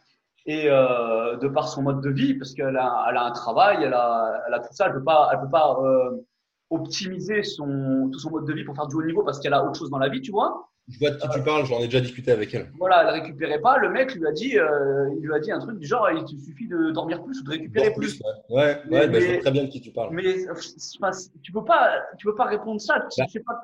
la, la base, la base, c'est de t'adapter et d'individualiser. Alors effectivement, après, il faut être honnête avec ton athlète et lui dire, bon ben écoute, tu veux faire de la haute performance, très bien. Par contre, si tu dors 5-6 heures par nuit, bah, même si tu n'as pas le choix parce que, euh, je sais pas, moi, tu as un boulot, une vie de famille ou je sais pas quoi, ça va être compliqué. Voilà. Mais par contre, donc ça, c'est ton rôle d'être honnête avec elle et de lui dire, tant que tu auras ce mode de vie-là, ce sera compliqué de progresser. Mais par contre, lui dire, non, je laisse des séances qui durent 4 heures et euh, tu te démerdes pour récupérer mieux, ça, c'est une faute de sa part. Parce que c'est même inadmissible. Le, tu peux pas parler d'individualisation et insister sur l'individualisation quand tu n'individualises pas. Parce que les facteurs de récupération de ton athlète, c'est la base de l'individualisation. Si le mec te dit euh, je peux m'entraîner trois fois par semaine et que tu lui fais un programme avec cinq séances, tu lui dis quoi? Tu lui dis bah non, mais démerde-toi, tu, tu, libères du temps, tu t'entraînes cinq fois. Ah non, il t'a dit je m'entraîne trois fois parce que mon mode de vie, c'est ça. Je fais trois fois deux heures, je peux faire trois fois deux heures, c'est ma vie qui est comme ça. Tu vas pas lui dire bah tu fais cinq fois trois heures et va te faire foutre. Bah non. en fait, c'est même pas défendable comme. Euh, non, non, il n'y a, rien à dire. Hein. Il n'y a rien à dire. Du coup, tu voulais rajouter quelque chose? Non, je suis euh, juste par rapport à ce que tu avais dit tout à l'heure sur le sur euh, l'importance, c'était vraiment la base, c'était de, bien bouger. Et, je prolongerai en disant que c'est dans l'entraînement et dans la vie de tous les jours, parce qu'au final, l'entraînement, c'est c'est euh, une heure dans toute ta journée. tu passes 95% de ton temps dans la vie de tous les jours. Et déjà, de base, les gens, ils ont des, des ils pourraient optimiser sans avoir à faire du priable ou du riable ils feraient juste leur entraînement en bougeant bien et à côté, au quotidien, ils essaieraient d'avoir un mode de vie qui permettrait de d'être mieux, de marcher déjà, de pas être assis euh, dans une position de merde, euh, de, de le, week-end d'essayer de, de bouger, d'aller marcher, de faire des choses.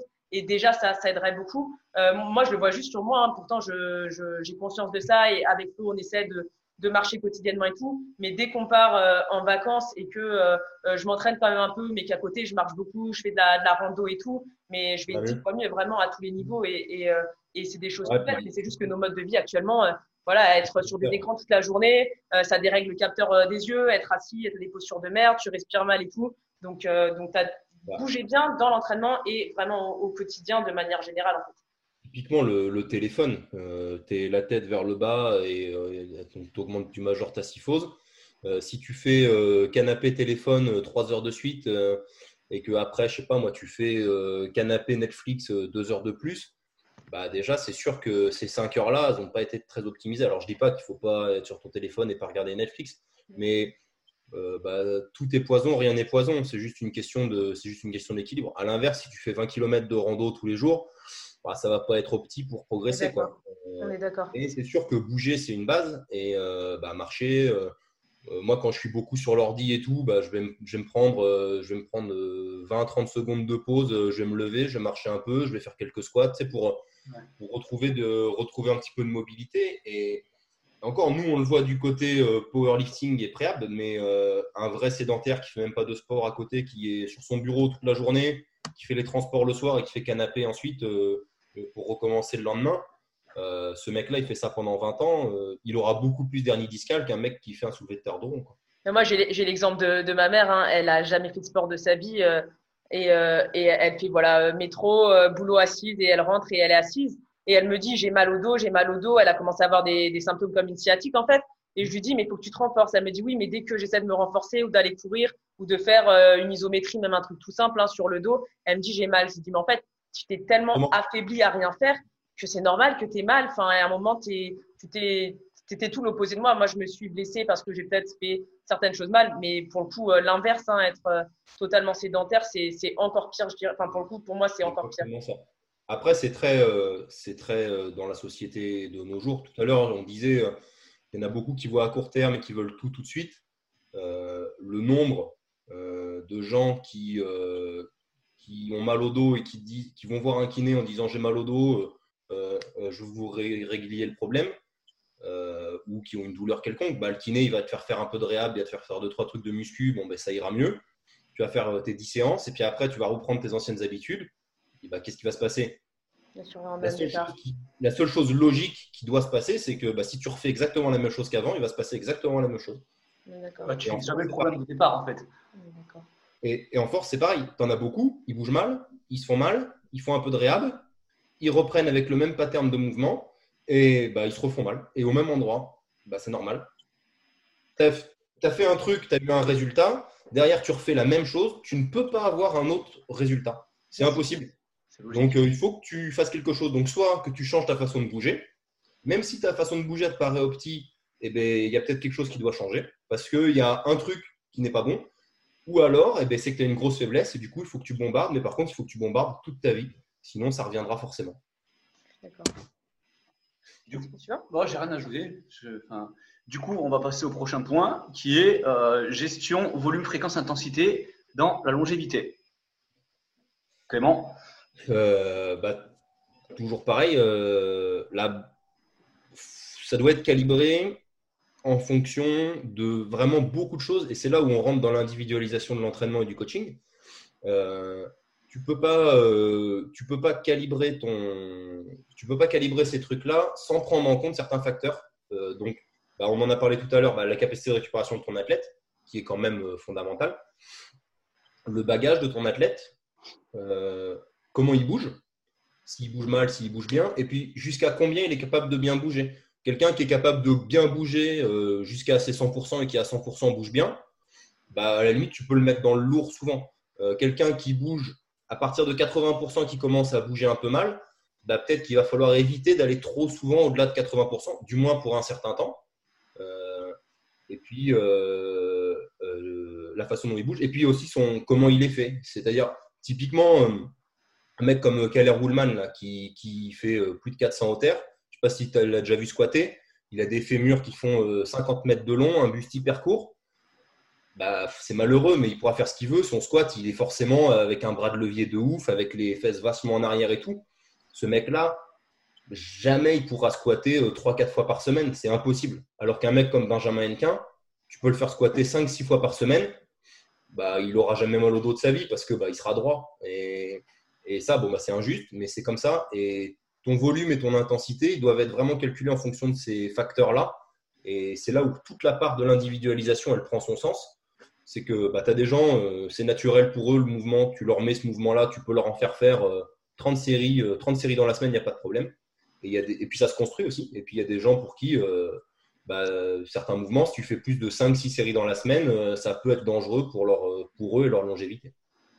Je suis complètement d'accord. Et en plus, il y a un autre truc à prendre en compte, c'est que en fonction de l'âge auquel a commencé l'athlète. Je prends le cas des athlètes euh, comme M15 ou quoi qui auraient commencé vraiment très jeune. Avant un certain âge, comme le, la structure elle n'est pas complètement faite, il y a des modifications structurelles qui permettent aussi aux athlètes d'encaisser euh, certaines choses beaucoup plus parce que déjà ils ont modifié euh, leur position, leur hanche. Il y a des choses qui ont été modifiées et qui leur permettent d'encaisser beaucoup plus de, de, volume. Donc, selon l'âge où tu as commencé, déjà, tu vas avoir une, une répercussion sur, le, sur ton long terme. Euh, et ça, c'est à, à, prendre en compte. Il y a des gens qui se, qui, qui s'étonnent que, que, que certains athlètes euh, arrivent à faire certaines choses, mais, mais il faut prendre en compte toute l'histoire. Oh, Ou de la même manière, il y a des gens qui se, qui se qui s'extasient quand ils voient euh, euh des bébés euh, qui arrivent à squatter euh, le cul au sol, alors qu'en fait c'est juste une question de, de gravité. L'enfant n'a pas d'autre choix que de squatter cul au sol parce que son poids du corps est tellement projeté vers l'avant que si jamais il faisait une sorte de, de hinge, il faisait une sorte de comme un comme un deadlift un peu qui partait plus le cul à l'arrière, il tomberait naturellement parce que sa tête et tout le poids est porté à l'avant. Donc le bébé, il a juste pas d'autre choix. C'est pas juste qu'il est euh, magnifiquement fait et que mon Dieu, il a une mobilité de rêve. Il est juste fait comme ça. Donc il y a des il y a des choses à prendre en compte qui affectent aussi après euh, ce que l'athlète va pouvoir tolérer euh, au long terme. Et comme tu as dit, je pense que c'est variable d'un athlète à l'autre tu as une notion de, de, voilà, de tolérance. Euh, on ne tolère pas tous la même chose. Et euh, euh, personnellement, je, je, je tolère pas la même chose qu'il y a quelques années. Donc déjà, dans le temps, il y a une évolution. À l'époque, je pouvais enquiller euh, euh CrossFit, force altéro euh, et me taper 6 heures d'entraînement dans la journée avec du lourd, du lourd, du lourd, du lourd. Et aujourd'hui, c'est plus du tout le cas. Et je, je progresse avec ça sur un court terme. Mais au final, je vais, je vais tout le temps me blesser. Donc, donc il y, a, il y a déjà une variation en plus dans le temps et en fonction des individus il y a aussi en fonction de, de toi, ton, ton niveau. C'est-à-dire que le niveau que tu avais à l'époque, il était moindre. Donc même si par rapport à ton niveau de l'époque, l'intensité pouvait sembler élevée, euh, pour ton corps, c'était une intensité faible parce qu'il était capable de faire beaucoup mieux. Maintenant que tu arrives peut-être un peu plus proche de ta limite haute, l'intensité, elle est toujours haute. Euh, et il y a beaucoup de gens, bah, tant que tu es. Euh, même si le corps, en fonction de ta catégorie de poids, il s'adapte, quand il y a 200 kg sur une barre, que tu fasses 60 kg de poids de corps ou 100 kg de poids de corps, les 200 kg ils vont t'impacter de la même manière. Et plus tu vas monter de catégorie et plus tu vas être lourd, plus les grosses barres vont t'impacter. Euh, et en fait, un 66, il va presque jamais être impacté par une barre de 300 ou 350 kg. Donc forcément, bah, les 66, ils ont des facteurs de récupération qui, en apparence, peuvent sembler meilleurs. Ils vont mieux encaisser le volume. Mais c'est juste parce que bah, leur corps, il, il est fait comme le mec de, 300, de, 100 kg et qui, qui, lui, va encaisser des charges plus lourdes et va récupérer moins bien. C'est juste ça, en fait.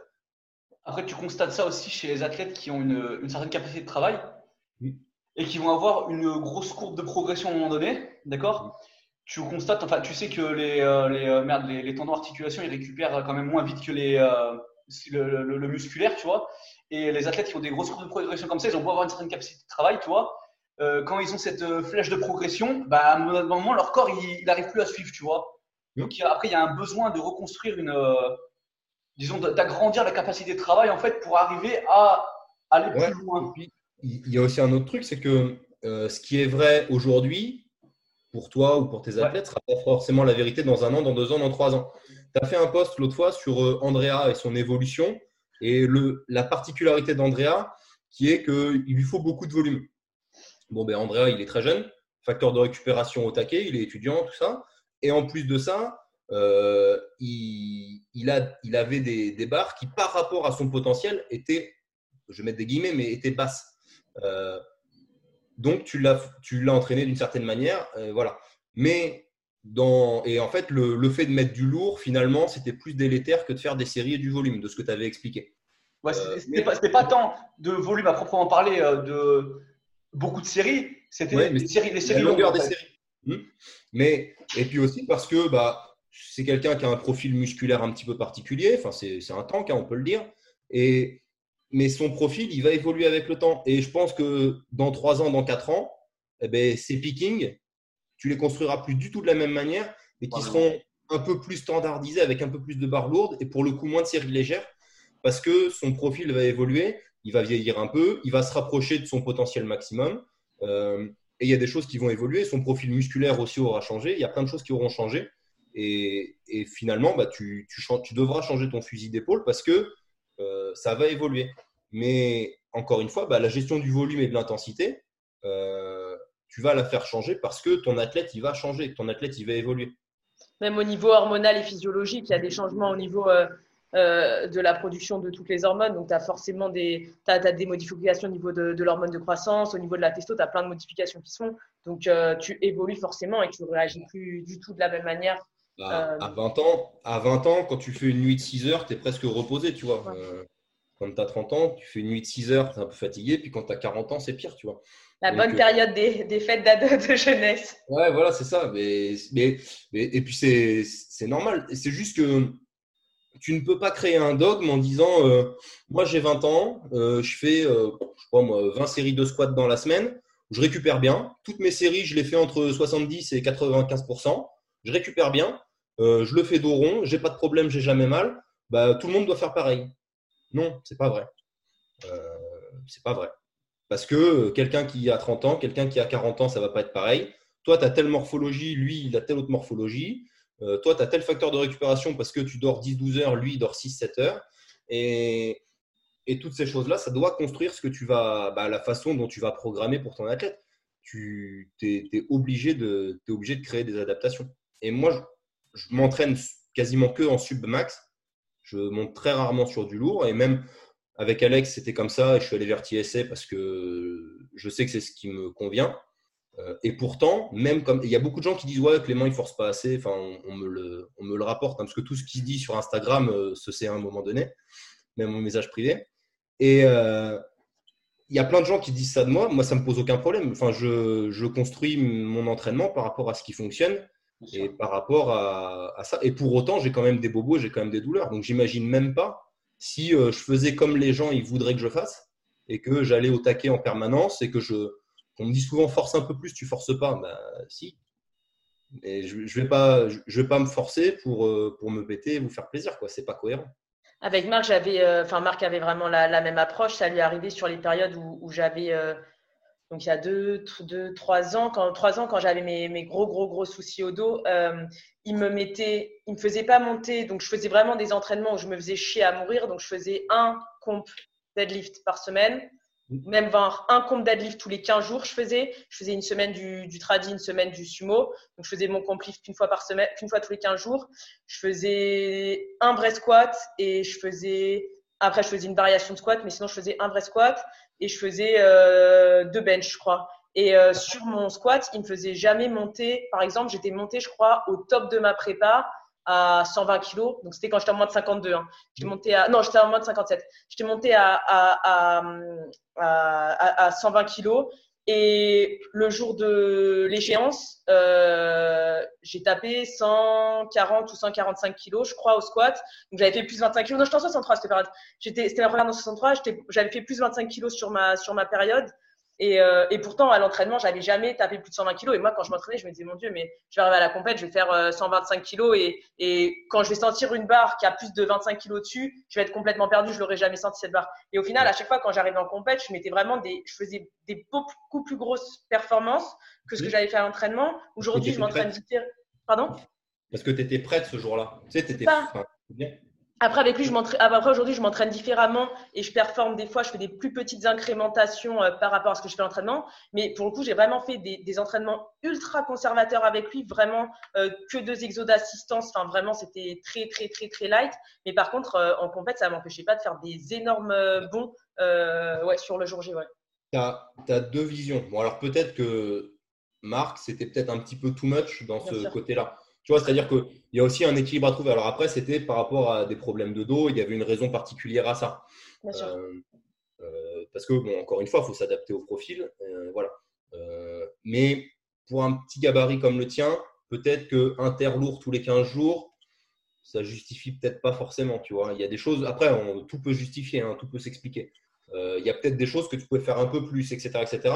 Mais le fait est que, et il y en a beaucoup qui le perdent de vue, c'est que c'est pas parce que tu vas faire 250 à l'entraînement, que tu vas d'ailleurs faire 250 à la compétition, et que si tu fais 250 à l'entraînement et que le jour de la compétition, tu fais que 240, bah, tu peux dire ce que tu veux. Hein.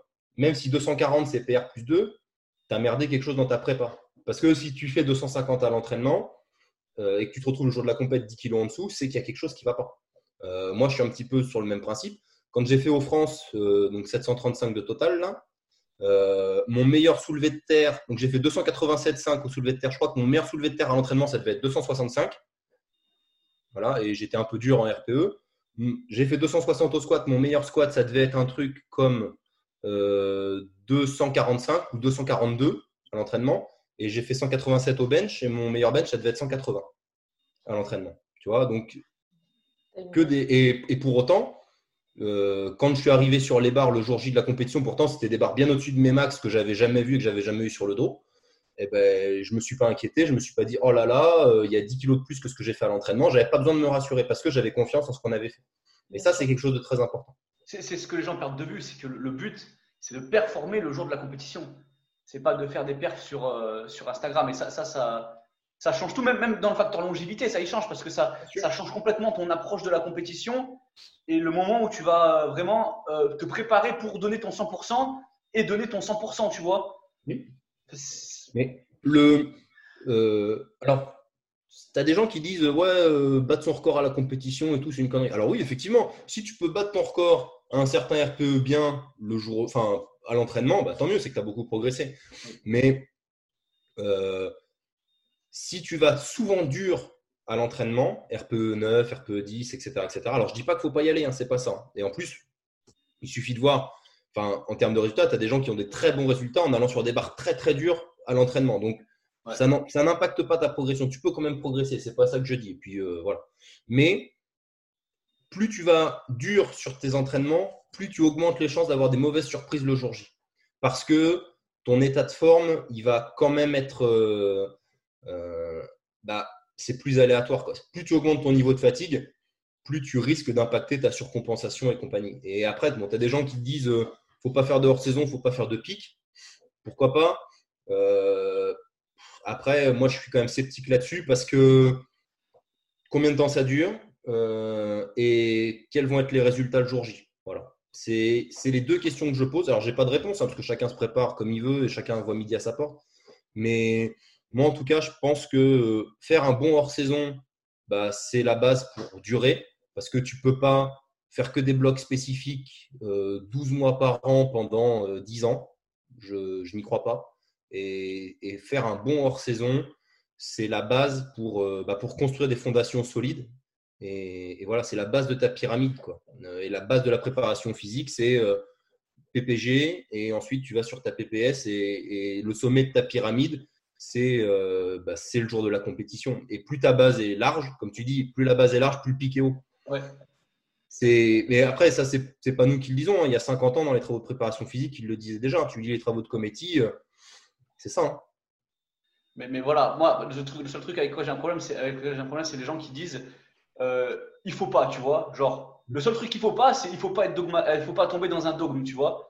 Il faut, même si, même si tu as tes croyances et que tu pratiques quelque chose qui marche, il faut pas te dire que le reste c'est de la merde, tu vois. Et c'est le problème actuellement, c'est que tu vois un mec qui fait un truc, ça marche, il a des athlètes à haut niveau et dans, dans plusieurs, euh, dans, dans, plusieurs catégories, tu retrouves ça, tu vois. Mais, mais il faut pas oublier ce qu'il y a à côté, qu'il y a d'autres choses qui fonctionnent, tu vois.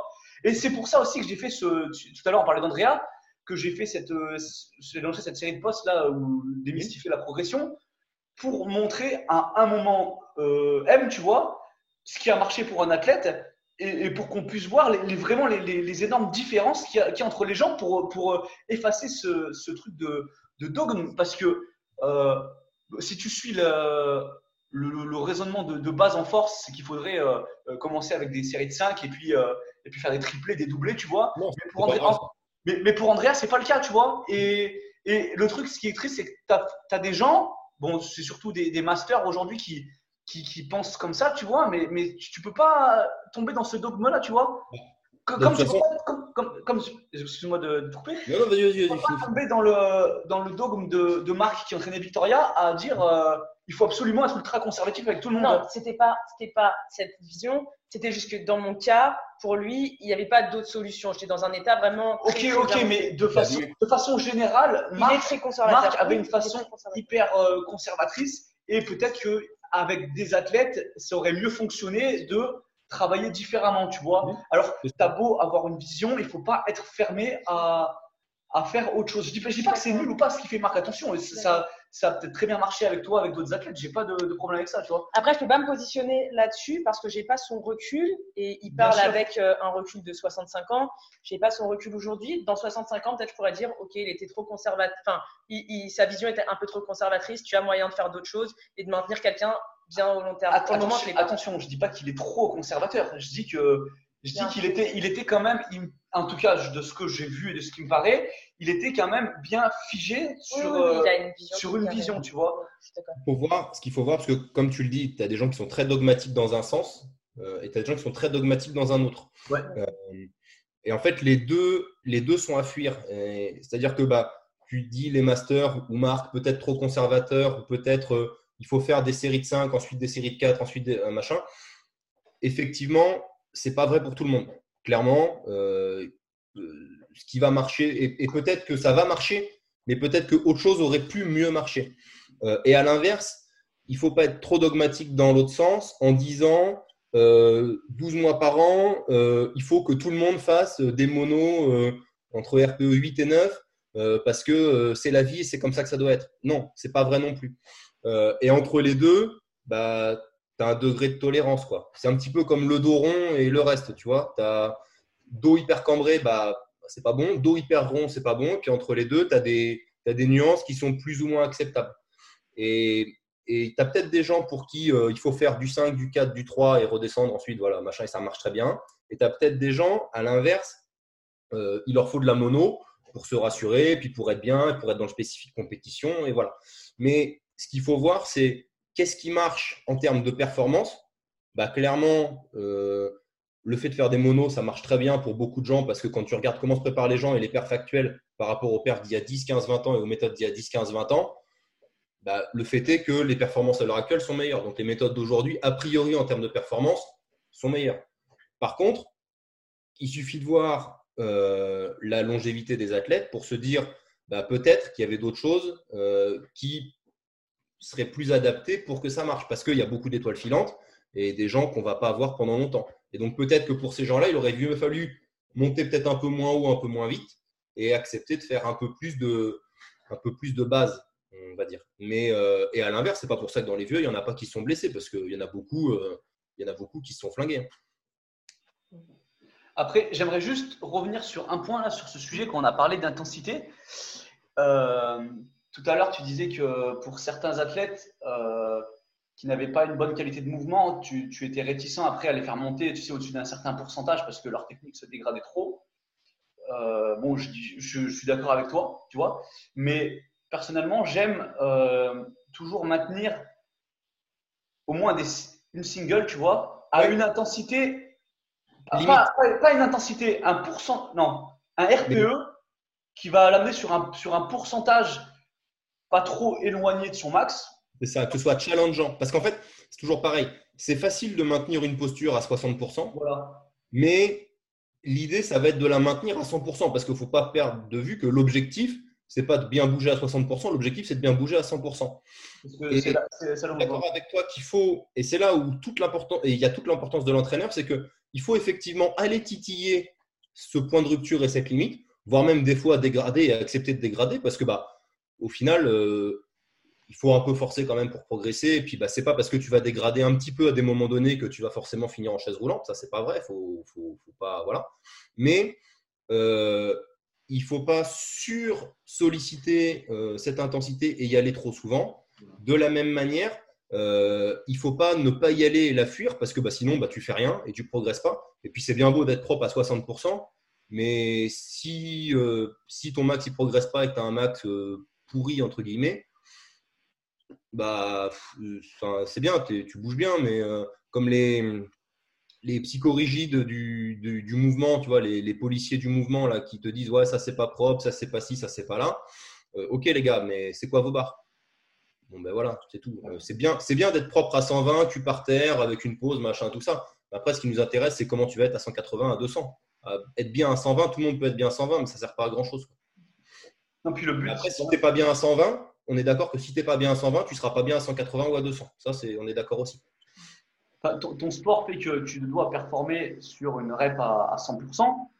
Donc, il faut euh, un minimum, selon ce que tu peux tolérer, il faut au minimum t'entraîner proche de ça pour déjà euh, pouvoir constater tes failles et te donner l'opportunité de travailler ta technique dessus. Tu vois, il ne s'agit pas de faire que ça, mais il s'agit aussi pour les, euh, les, fous furieux qui euh, veulent que faire du travail bas, c'est pour travailler en technique. Il s'agit de, d'aller te projeter dessus, tu vois, pour le travailler aussi dessus, parce que c'est là-dessus que tu vas l'améliorer.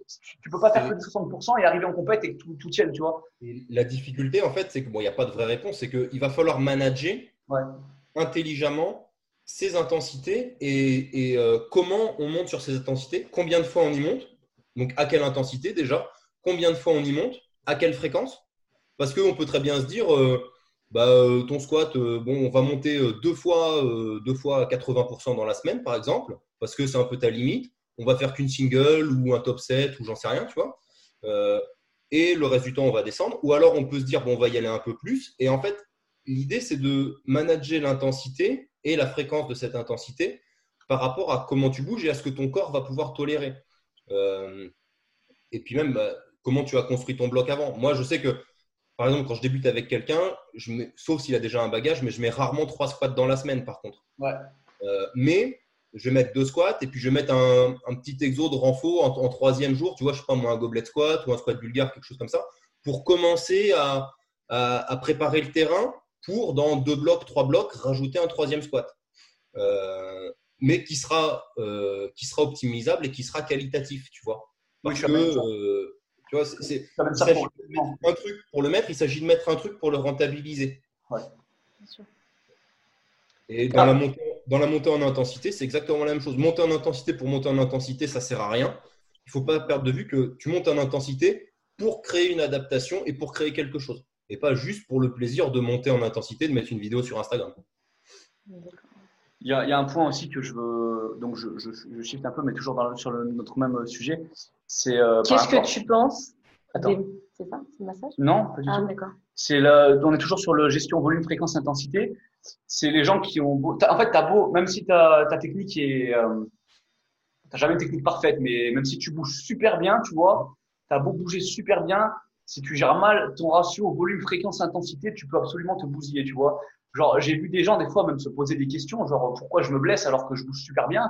Mais euh, c'est parce que ton vol- tu gères très mal ton volume, fréquence, intensité, en fait. Et c'est super important de le souligner parce qu'il y a des gens qui ont même pas conscience de ça. Parce que c'est pas du moment que tu bouges super bien, il peut rien t'arriver en fait. Enfin, c'est- des paramètres hyper importants euh, malgré que tu bouges bien, tu vois. C'est ça. Et après, il faut, il faut se poser les bonnes questions. euh, et il faut pas se dire, même si des fois il y a des choses, bah, c'est pas de bol. Tu vois, il y a des trucs qui arrivent, c'est pas de bol, ou ça peut être des facteurs externes à l'entraînement. Ouais. Mais je sais pas, moi, tout bête, hein, tu mets trois squats par semaine à ton gars. Donc il avait deux squats, ça allait bien. Tu rajoutes un petit troisième squat, tu n'as pas forcément grand chose, un petit euh, 50-60% en volume, un 3 x 10 ou j'en sais rien. Et puis, euh, euh, au bout d'un bloc, deux blocs, euh, il se fait un petit truc au dos, tu vois, une petite contracture, un petit truc. C'est ah, j'ai fait, ou euh, la hanche, ou le genou, ou j'en sais rien. Tu dis ah, bon, ben ok, j'ai fait ça. Peut-être que là, ce troisième squat, il n'aurait pas fallu forcément le mettre. Peut-être que c'est un petit peu trop, ou peut-être que c'est un peu trop tôt. Et bah, du coup, tu, recalibres les choses. Mais sans être forcément sur du emerging stratégie pur, en disant, euh, enfin, sous tout le truc, il faut prendre en compte chaque paramètre et noter les trucs. Et après, avoir une capacité d'analyse euh, et croiser les facteurs. Et puis des fois, tu fais des, tu fais des suppositions. De toute façon, le choix des variations, enfin, comment est-ce que tu choisis de mettre telle ou telle variation à tel gars? Bah, Tu vois qu'il a tel problème. Tu te dis, bon, ben, qu'est-ce qui peut l'aider par rapport à son problème? Euh, Je sais pas, tu as trois variations qui sortent. OK? Bon, ben, alors laquelle je choisis? Et, et en fait, tout ça, bah, c'est un choix que tu fais par rapport à ton expérience, par rapport à ton ressenti. Et c'est pas toujours que des facteurs euh, totalement objectifs. Il y a une Ouais. part de subjectivité dans les choix. Qu'est-ce qui fait que tu vas mettre, je sais pas moi, un, un soulevé de terre, euh, un soulevé de terre avec une pause ou un, un soulevé de terre, euh, j'en sais rien, moi, euh, tempo ou peu importe, tu vois? C'est une part d'instinct aussi. Et même si bon, il y a des, des grandes lignes, mais il y a une part d'instinct et, et ça va être important de se dire bon ben j'ai choisi ça pour telle raison et finalement ensuite de regarder de faire le bilan. Est-ce que ça a marché? Est-ce que ça n'a pas marché?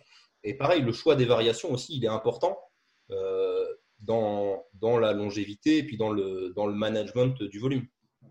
Malade, parce que tu as beaucoup de gens qui veulent performer sur des variations, ça on n'en a pas trop parlé, mais euh, et qui se perdent un petit peu en voulant performer absolument sur des variations, alors que l'objectif final, c'est de, varier, de, de performer sur ton mouvement de compétition. Avoir une variation au taquet, si finalement pour ton corps, ton corps il se met à assimiler, je sais pas moi, par exemple le pin squat, tu devenu fort au pin squat, s'il se met à assimiler que l'objectif c'est le pin squat, et ben finalement ton, squat compétition il va en pâtir. Quoi. Le, le majeur problème là-dessus, moi, que je relève, c'est même pas tant de, enfin, ça peut l'être, mais c'est même pas tant de pousser une variation au taquet, tu vois. C'est les athlètes, tu vas leur mettre une variation. Bon, ta stratégie, ça peut être d'aller chercher à pousser un peu cette variation, tu vois, parce que tu penses que ça va leur apporter du mieux. Et pour pousser cette variation, ils vont dégrader leur mouvement, tu vois. Alors que la variation est censée améliorer leur euh, pattern de base. Et là, en fait, tu inverses totalement le truc. C'est c'est un gros problème. Typiquement, euh, les mouvements, le, squ- le squat pause sans pause, ou le, sais, les mecs ils te mettent squat pause ou, ou deadlift pause, et en fait, s'il n'y avait pas marqué pause dans le truc, tu l'aurais pas vu la pause. Parce que là, et, et, tu vois, on en rigole et ça paraît ridicule, mais si on en rigole, c'est parce qu'on le voit de temps en temps. Mm. Alors sans, sans jugement de valeur, sans tout ça, hein. mais bah, c'est bien qu'il y a un truc qui va pas. quoi. S'il y a marqué pause deux secondes, bah, tu peux, euh, oui, bon, ben, euh, t'es pas obligé de faire deux secondes plein. Enfin, faut arrêter d'être euh, d'être psychorigide et nazi. Mais si la pause, t'en arrives à plus la voir, c'est bah, ton, ta variation, elle sert à rien. Quoi. Complètement. C'est un problème. Ah bah il y a, il y a complètement, complètement un problème. ouais. Et, et encore une fois, je sais pas moi, ton coach il te dit euh, tu me fais une mono RPE 8 euh, en squat pause. Bon ben squat pause 2 secondes, je dis n'importe quoi, RPE 8 tu aurais fait 200. Bon, tu rushes la pause, tu fais une pause d'une fraction de seconde, tu mets 215. Bah, l'intensité que tu as mis et le stress index, il, il est complètement bouleversé par rapport à ce que, ce que, ce que mettait le coach. Et c'est pour ça que tu as certaines personnes qui ne sont pas du tout adaptées à l'utilisation du RPE. Parce que ça, l'utilisation du RPE, ça peut être fabuleux, comme ça peut être hyper délétère. Parce que le RPE et l'utilisation du RPE a une vra- un vrai rôle de la longévité, c'est traître le RPE. puis selon où tu es dans, ta préparation, ton état de motivation, et puisque ton concurrent l'a mis sur Instagram trois jours avant. Le, le RPE, c'est vraiment à. Si tu sais l'utiliser, c'est bien, mais je pense que pour utiliser et optimiser le RPE, il faut être un athlète et un coach expérimenté. Et tu as beaucoup de gens qui utilisent des RPE alors qu'ils ne sont pas du tout expérimentés, ils ne sont pas aptes à utiliser réellement le RPE. Et, et, là aussi, c'est délétère à la fois à ta progression et à ta longévité parce que bah, tu dis RPE 7 alors qu'en fait, tu étais à 8,5 tout le temps et, tu passes une prépa à te mentir. Et puis, bah, quand tu arrives le jour de la compète, à nouveau, tu as une mauvaise surprise. Disons que c'est comme tout, c'est un, un, outil, hmm. euh, les pourcentages ou n'importe quoi d'autre, tu vois, et qu'il faut, il faut savoir l'utiliser et même si c'est l'utiliser, il faut l'utiliser correctement, tu vois. Bien sûr. Et c'est un outil et c'est pas une valeur absolue. Tu vois, moi, par exemple, euh, ça, c'est un truc que j'aime pas trop, entre guillemets. Sur le template TSA, quand je marque euh, une fois 4, 235 et que je mets le RPE, ça me met une évaluation du, max du jour. À chaque fois en fait, que tu mets un truc, dès que tu es, en dessous de 7, il n'y a pas d'évaluation, mais dès que tu es au-dessus du RPE 7, il y a un calcul automatique de, l'évaluation. Et en fait, ils te mettent un, tu as une autre page après où tu as un diagramme avec euh, toute ton évolution au fil des semaines sur tes mouvements de, compétition. Et euh, pour voir un petit peu où tu en étais, tout ça. Après, eux, ça, c'est des outils pour manager tout ça. Et, euh, et ça, j'aime pas trop parce que pour moi, si je fais une fois 4 RPE 8, par exemple, euh, je considère pas forcément mon max en me disant j'en ai, fait 6. Dans ma tête, j'en ai vraiment fait que 4. Tu vois, et je vais pas me dire, et je vais pas calculer mes barres en fonction du RPE 8 qui est une valeur indicative et pas une valeur absolue. La seule valeur absolue, c'est j'ai fait 4 à 2,35. Et c'est pas j'ai fait 4 à 2,35 RPE temps en me disant bah, je pouvais en faire 6, donc du coup je calcule par rapport à 6. Non, c'est pas vrai. Je calcule par rapport à 4. Et ça, c'est quelque chose de très important parce que quand tu évalues comme ça par rapport à ton RPE en, te basant à 200% sur ton RPE, bah, c'est traître, vraiment traître. Il faut arriver à le garder uniquement comme un outil, comme tu l'as dit, comme les pourcentages, et absolument pas euh, une, vérité absolue, une valeur absolue. C'est pas vrai. Oui, parce que quoi qu'il en soit, ça reste euh, quelque chose de, subjectif que tu juges sur l'instant et c'est c'est pas forcément une vérité absolue. Enfin, c'est jamais. Euh, c'est un, un, un, indicateur, mais c'est pas c'est pas nécessairement la vérité absolue, tu vois. Exactement ça. C'est exactement ça. Tu as fait as fait une mono à 250 RPE 8 eh ben, il ne faut pas te dire je pouvais, je pouvais tripler de 250 et partir dans les calculs et te dire bah, je veux 270. Non. Ah bah, tu as fait une mono à 250 RPE8. Bah, tu vois un peu plus que 250 a priori parce qu'elle était facile, mais tu as quand même fait qu'une fois 250. Et tu n'as pas fait trois fois 250. Il ne faut pas t'imaginer que tu as fait trois fois 250. Sinon, tu vas au-devant d'une désillusion le jour J. Quoi. Et puis tu te retrouves le jour J, tu fais 4 sur 9 et puis tu pleures sur Instagram en disant Ils ont été vilains avec moi. L'imitation était magnifique. Bah, tu, te mets à faire des calculs euh, farfelus. Euh. Ah ouais, non, mais tu t'en sors plus après. Tu t'en sors plus. Euh, attends, j'en suis. L'intérêt ou le ou non, l'intérêt ou le non-intérêt de la mobilité et des massages dans la longévité? Bah, alors la mobilité et les massages, là, c'est pas pareil. on, va commencer par les massages parce que je pense que ça va aller vite. alors, les automassages avec balles, rouleau, machin, truc bidule. Pour moi, euh, ça n'a aucun intérêt ou très peu. Euh, alors après, tu peux utiliser le rouleau pour faire de l'ouverture thoracique, à la limite, c'est le seul intérêt du rouleau. Tu peux utiliser une balle pour un trigger point ou un truc comme ça, à la limite. Mais euh, les gens qui passent 20 minutes à s'automasser avant de commencer une séance, bah, déjà, tu perds du temps parce que pendant, enfin, ça sert à rien. Et même au contraire, euh, alors après, il y a une étude là-dessus euh, qui dit qu'en fait, quand tu fais du rouleau de massage, le poids en fait est tellement élevé que l'occlusion elle est presque supérieure à, ce que tu fais sur un BFR. Et au final, est-ce qu'il y a vraiment du coup un intérêt à se mettre de telles occlusions à l'entraînement, de casser des fibres, de, comment dire, de, perturber tes, terminaisons nerveuses, etc., etc., avant un effort? Clairement pas. Donc, euh, et souvent, quand tu te masses, beaucoup, beaucoup, beaucoup, tu sais, les gens qui ont le psoas un peu qui tire et qui passent leur temps à forme relais dans tous les sens, est-ce que finalement il y a une évolution sur leur psoas Pas du tout. Donc, est-ce que ça sert à quelque chose? Pas vraiment. Ça, c'est mon opinion sur les automassages. Pour rebondir sur, euh, la notion de temps que tu, mentionnes, c'est sûr que l'athlète, s'il consacre que 15 minutes à son échauffement et que dans ces 15 minutes, il fait que se masser avec un, rouleau, il y a des choses, en termes de, de, de temps, rentabilité, il y a des choses bien plus rentables à faire je suis d'accord avec toi, je pense que, que se rouler sur un roller pendant 20 minutes, ça n'a aucun intérêt. Personnellement, je n'en jamais dans le, dans le fiable. Dans le, fiable. le seul truc où je l'utilise, c'est quand la personne n'a pas de pistolet de massage, que la personne qui peut euh, venir relâcher. Enfin, j'utilise en fait quand la personne a des, des muscles qui sont suractifs par, des, par des muscles inactifs. Je t'entends pas très bien, Victoria, ça bug. Tu m'entends? Ça, ça, a coupé la pistolet de massage. Ah, ok. De, de quoi? Ça a coupé quand elle a dit pistolet de massage, après le reste, j'ai pas entendu. Ouais, j'utilise quand si les gens n'ont pas de pistolet de massage ou de, ou de partenaire pour masser, euh, j'en mets jamais dans, le, dans, le, dans la planif, sauf euh, quand il y a des muscles qui sont suractifs, qui viennent inhiber d'autres muscles, et où là, en fait, euh, sur un point neurologique, en fait, je viens relâcher le muscle et activer l'autre immédiatement après. Pour, du coup, il y a un nouvel engramme moteur qui se passe. Mais c'est vraiment sur un point de vue plus neurologique que d'un point de vue venir relâcher les tissus. Après, je sais qu'il y a des athlètes de de, de haut niveau qui, qui, sont fans de ça. J'avais fait un séminaire avec euh, avec Kokov en altéro et il disait que lui, euh, il allait se faire masser euh, quatre fois semaine après ses entraînements dans un cadre de détente. Après ta séance, si tu as envie de te relâcher, récupérer, relâcher les, ça, les, ça, pour moi, c'est deux choses différentes parce que donc tu sais, tu dis le rouleau pour relâcher une zone particulière, tout ça. Le problème, je trouve, du rouleau, c'est que c'est très difficile au rouleau de cibler quelque chose parce que bah, ton rouleau il fait 30 cm de long et euh, tu peux difficilement cibler, euh, je trouve. Alors après, tu peux arriver à trouver un point. C'est pour ça que je vais plutôt préférer la balle si jamais, comme je le disais, il y a euh, bah, soit un trigger, soit une tension, soit quelque chose. Là, il n'y a pas de souci.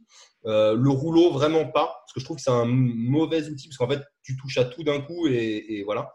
Et le massage, même si bon, l'aspect massage récup, il est un peu controversé, mais se faire masser après ta séance pour te détendre, etc., etc., c'est un autre aspect. Et au-delà de l'aspect musculaire, c'est aussi un aspect psychologique, je pense, surtout dans le cas de Klokov qui a connu du haut niveau, tout ça. Et c'est encore autre chose que Klokov. Bon, euh, je pense qu'on peut dire c'est un athlète dopé qui s'est entraîné deux fois par jour pendant 20 ans. Donc, euh, on est encore sur quelque chose d'autre par rapport à ce qui peut se faire en force. Euh, et quand tu t'entraînes deux fois par jour, tu n'as pas les mêmes, les mêmes besoins de relâchement et de récupération. Puis bah, sa vie, elle était tournée autour de ça. Il s'entraînait le matin, il mangeait, il faisait la sieste, il s'entraînait l'après-midi, il se faisait masser, il faisait un sauna. Donc, euh, c'est pas tout à fait pareil. Mais, euh, mais vraiment, les automassages, je pense que c'est tellement compliqué de cibler un truc que c'est pas forcément intéressant. Et comme tu le disais, quand tu as ton échauffement, alors je sais pas ce que tu préconises toi comme durée d'échauffement, mais je pense que les gens, il y a beaucoup de gens, même si on force pas trop, mais en crossfit un peu plus, beaucoup de gens qui s'échauffent beaucoup trop et que bah, c'est plus délétère aussi qu'autre chose parce qu'à un moment donné, tu, bah, tu as tout activé, tu fais plus, enfin, il n'y a plus vraiment d'intérêt et tu, sais, tu fais des trucs pour faire des trucs et ça sert à rien, tu perds du temps. Euh, mais, euh, mais je pense que voilà, il y a mieux à faire globalement en, avant une séance que de s'automasser pendant longtemps. Oui, je suis tout à fait d'accord avec toi. C'est vrai qu'il y a trois, il y a, il y a des, il y a trois choses différentes. Il y a, il y a le massage euh, en récup post-séance, il y a, il y a les, auto-activations. Je suis tout à fait d'accord avec toi sur le fait que le, le rouleau, c'est trop large. C'est pour ça qu'en général, je préfère le pistolet de massage parce que tu as un emploi bien précis tu peux te le mettre partout en autonomie. Euh, je trouve ça même mieux que la balle parce que pour le coup, tu peux vraiment cibler des points et, la balle, tu as des zones où c'est un peu, un peu chiant à faire, euh, même si c'est complémentaire. Mais, euh, mais oui, pas le même prix aussi entre le pistolet et la balle? De quoi? C'est pas le même prix entre le pistolet et la balle, surtout? C'est pas le même prix. Après, sur, sur Amazon, là, tu trouves des pistolets à, à 60 Avec toi, on en a un à 60 euros qui, qui fait très bien l'affaire. C'est plus cher qu'une balle à, 5 euros, on est, on est d'accord dessus. Mais tu, tu peux trouver du, du, du, du bas de gamme qui est, qui, qui, qui ouais. est très bien Maintenant, euh, je suis d'accord avec toi. Enfin, personnellement, je, à part ça, je l'utilise euh, quasiment euh, jamais. J'en ai un que j'avais de ma période CrossFit quand ça, ça, a démarré, normal. Mais il est au placard et c'est vrai que, que, que j'ai pas ça. J'utilise mon, mon, rouleau de massage, il me sert que à faire de l'ouverture thoracique et il me sert jamais à rien d'autre. Alors, je l'emmène sur les compètes parce que je fais mon ouverture thoracique avant le bench avant, mais il me sert à rien d'autre. Ouais, c'est pas un outil qui est plus ça va et moins je fais d'ouverture thoracique au rouleau, je préfère justement de plus en plus faire de l'activation. Alors j'essaye de varier les deux, parce que je pense que ton ouverture thoracique, il y a beaucoup de gens qui se concentrent justement sur l'ouverture du sternum et, euh, et, la partie souplesse, mais euh, on néglige beaucoup trop la partie euh, activation musculaire et, et, force musculaire et capacité de tes muscles à maintenir cette activation. Parce que c'est ça en fait qui est intéressant, c'est être capable d'ouvrir énormément, ça ne sert pas à grand chose si musculairement tu n'es pas capable de maintenir cette activation et de maintenir de la stabilité en étant, euh, en étant très ouvert pour le bench. Bien sûr, ça, on revient sur la même notion entre quelqu'un qui, qui, est flexible, qui est ultra, euh, ultra souple, mais euh, qui n'arrive pas à tenir son amplitude sous, sous charge. Après, après, le rouleau, je pense aussi que c'est néfaste dans le sens où les gens l'utilisent pour tout le corps, alors qu'il y a des zones, ils devraient surtout pas venir les relâcher, donc ils viennent en plus relâcher les zones où ils sont bah, le cas typique du psoas. Il y a très peu de gens qui ont des psoas qui sont qui sont trop forts. Souvent, ils ont plutôt tendance à être trop faibles et à être à être douloureux parce qu'ils sont inhibés et ils viennent en plus le masser. Donc, euh, donc c'est, ça devient contre-productif. Donc, c'est un peu, un peu un outil qui, qui a double tranchant. Et, et, tu vas venir masser tes psoas parce que tu as des douleurs au psoas. Donc, tu vas te sentir forcément, tu te sens soulagé sur le coup. C'est, c'est normal. Tu viens d'y toucher. Mais, mais tu vas t'entraîner juste après. Et en fait, bah, comme tu dis, ton psoas il va être relâché. Et au contraire, tu vas sans doute, très probablement, majorer ton problème de psoas. Et en fait, en essayant de régler, euh, de régler le, symptôme, tu aggraves, euh, le, tu aggraves le problème. Et c'est là où ça devient contre-productif. Et comme tu disais, tu dis donc, sur des endroits ciblés pour des gens qui sont suractivés à un endroit précis, mais toi, tu as des compétences et tu es capable de dire bah, telle zone à tel endroit très précisément, mais la grande majorité des pratiquants qui ont des connaissances en anatomie euh, assez faibles euh, ne vont pas être capables de savoir exactement où le mettre, comment, combien de temps, etc. etc. Et c'est là où faut être prudent, je trouve, sur le sur l'automassage. Euh, et moi, personnellement, je m'automasse absolument jamais, de chez jamais. Et, ça depuis des années, des années, des années. Et ça m'a toujours gonflé. Et je, je pense que ça m'a pas, pas porté préjudice de ne pas le faire. Personnellement, il y a un côté. Euh, enfin, le seul truc pour lequel je trouve que ça peut être intéressant, c'est le, le côté euh, psychologique, dans le sens où c'est jamais la solution, ça on est d'accord, mais ton athlète, il arrive en début de séance, il a, il a, il a de la fatigue, c'est normal, tu vois, il a des petites tensions quelque part, tu le laisses se masser euh, une ou deux minutes maximum, tu vois, euh, enfin au-dessus de tout le corps compris sur les où il a des tensions, tu lui fais faire son activation, tu vois, pour moi c'est ok parce que ça lui permet de, de démarrer sa, sa séance psychologiquement, tu vois, il va, il va il va, il va, il va ressentir moins de tension et tout ça, il va être un peu mieux d'un point de vue euh, psychologique. Donc là, pour moi, c'est une, c'est une utilisation qui est OK.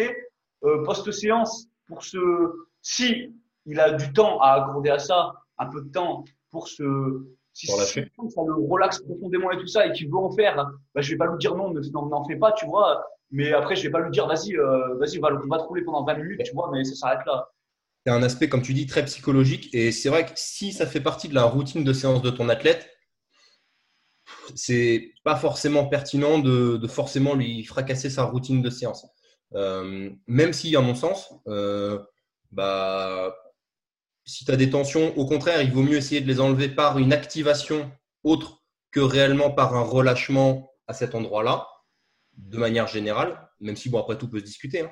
Et, en fin de séance, pour le relâchement, justement, L'automassage, oui, mais peut y avoir peut-être un peu plus pertinent avec, je sais pas, par exemple, un travail de respiration ou une marche de récup ou un truc comme ça, euh, qui vont être peut-être plus euh, tout bête. Hein, euh, tu fais une marche, tu fais une marche pieds nus de 5-10 minutes. alors bon, dans les salles, ils peuvent te casser les couilles si tu le fais sur tapis, mais je pense que vaut mieux faire une marche cool de 5-10 minutes en se concentrant sur ta respiration, respiration nasale, profondément, etc., relâcher le diaphragme et compagnie ce sera plus. Alors après, c'est toujours pas, il faut avoir le temps, etc.. Mais ce sera plus efficace pour ta récupération et ton relâchement que de te forme roller. Parce qu'en fait, quand tu fais du form roller, tu fais presque du gainage parce que tu n'es jamais vraiment relâché. Tu, sais, tu roules, tu bouges, machin, et finalement, tu n'as pas tellement de relâchement. Et, et puis, bah, tu viens un peu masser tout et n'importe quoi. Et c'est, là, c'est ça que j'aime pas trop chez le form roller. Alors attention, quand je dis massage, je parle pas forcément de foam roller, ça peut être. Euh, tu parles du, du pistolet par exemple ou de la balle. Taper des triggers avec une balle ou faire du pistolet sur une zone précise. Enfin, c'est pas forcément euh, aller rouler comme un gogol de partout euh, sur. Ouais. oui, d'accord, je suis d'accord. Après, comme tu as dit, je pense qu'il y a une question aussi de, de problème de pression, comme tu as dit au début avec le, le foam roller. Euh, tu, tu, tu peux pas gérer la, la pression que tu as et au niveau de la, au niveau du corps, tu as des, des récepteurs euh, qui, sont, qui réagissent à différents types de pression.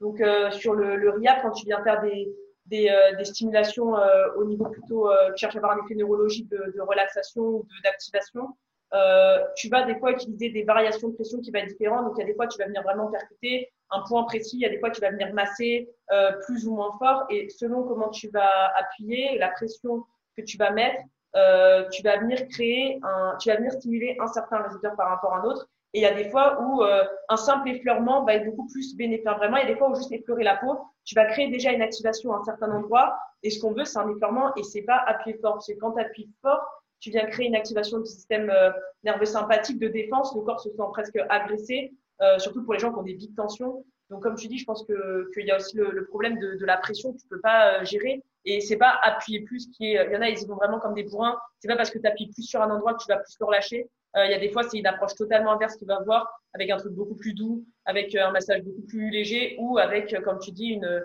une, un travail de respiration qui est beaucoup, où le corps se sent en sécurité et où du coup il va relâcher les, les muscles qui sont trop tendus et où tu vas venir pouvoir activer d'autres endroits. Donc là-dessus, je te, te rejoins bon. complètement. Pour la récup, enfin pour la, récup de fin de séance, je viens de finir ma séance, je prends un temps de récup. Je pense que c'est important de le prendre. Après, on ne peut pas toujours, etc., etc. Mais c'est important de prendre bien 5 minutes. Euh, Vraiment, je pense qu'il y a plus de choses. Vraiment, la respiration, c'est la base. Il y a vraiment énormément de choses à aller chercher avec la respiration dans le relâchement parce que finalement, pour équilibrer ton système nerveux et tout, euh, la respiration, c'est ce qu'il y a de mieux. Euh, alors après, il y a plein d'exercices qui existent. Je ne suis pas un spécialiste. Hein. Euh, il y a plein d'exercices qui existent. Il y a plein de trucs, c'est des techniques avec des. Comment ils appellent ça la, la, la, coordination, la cohérence, cohérence respiratoire. Et il y a plein de choses à faire avec ça pour se relâcher, même pour les personnes qui ont tendance à être un petit peu angoissées, faire des crises de panique, ce genre de choses. Juste avec la respiration, tu arrives à, à, contrer parfois des, des crises d'angoisse. Donc, ça montre bien la puissance que ça a, la respiration. Et après une séance, faire un travail de respiration pour que ton corps revienne à la normale et revenir le plus vite sur de l'homéostasie possible, c'est hyper important. Et si on devait faire qu'un seul truc en fin de séance, pour moi, ça serait ça. Ça serait euh, travailler la respiration, marcher. C'est tout.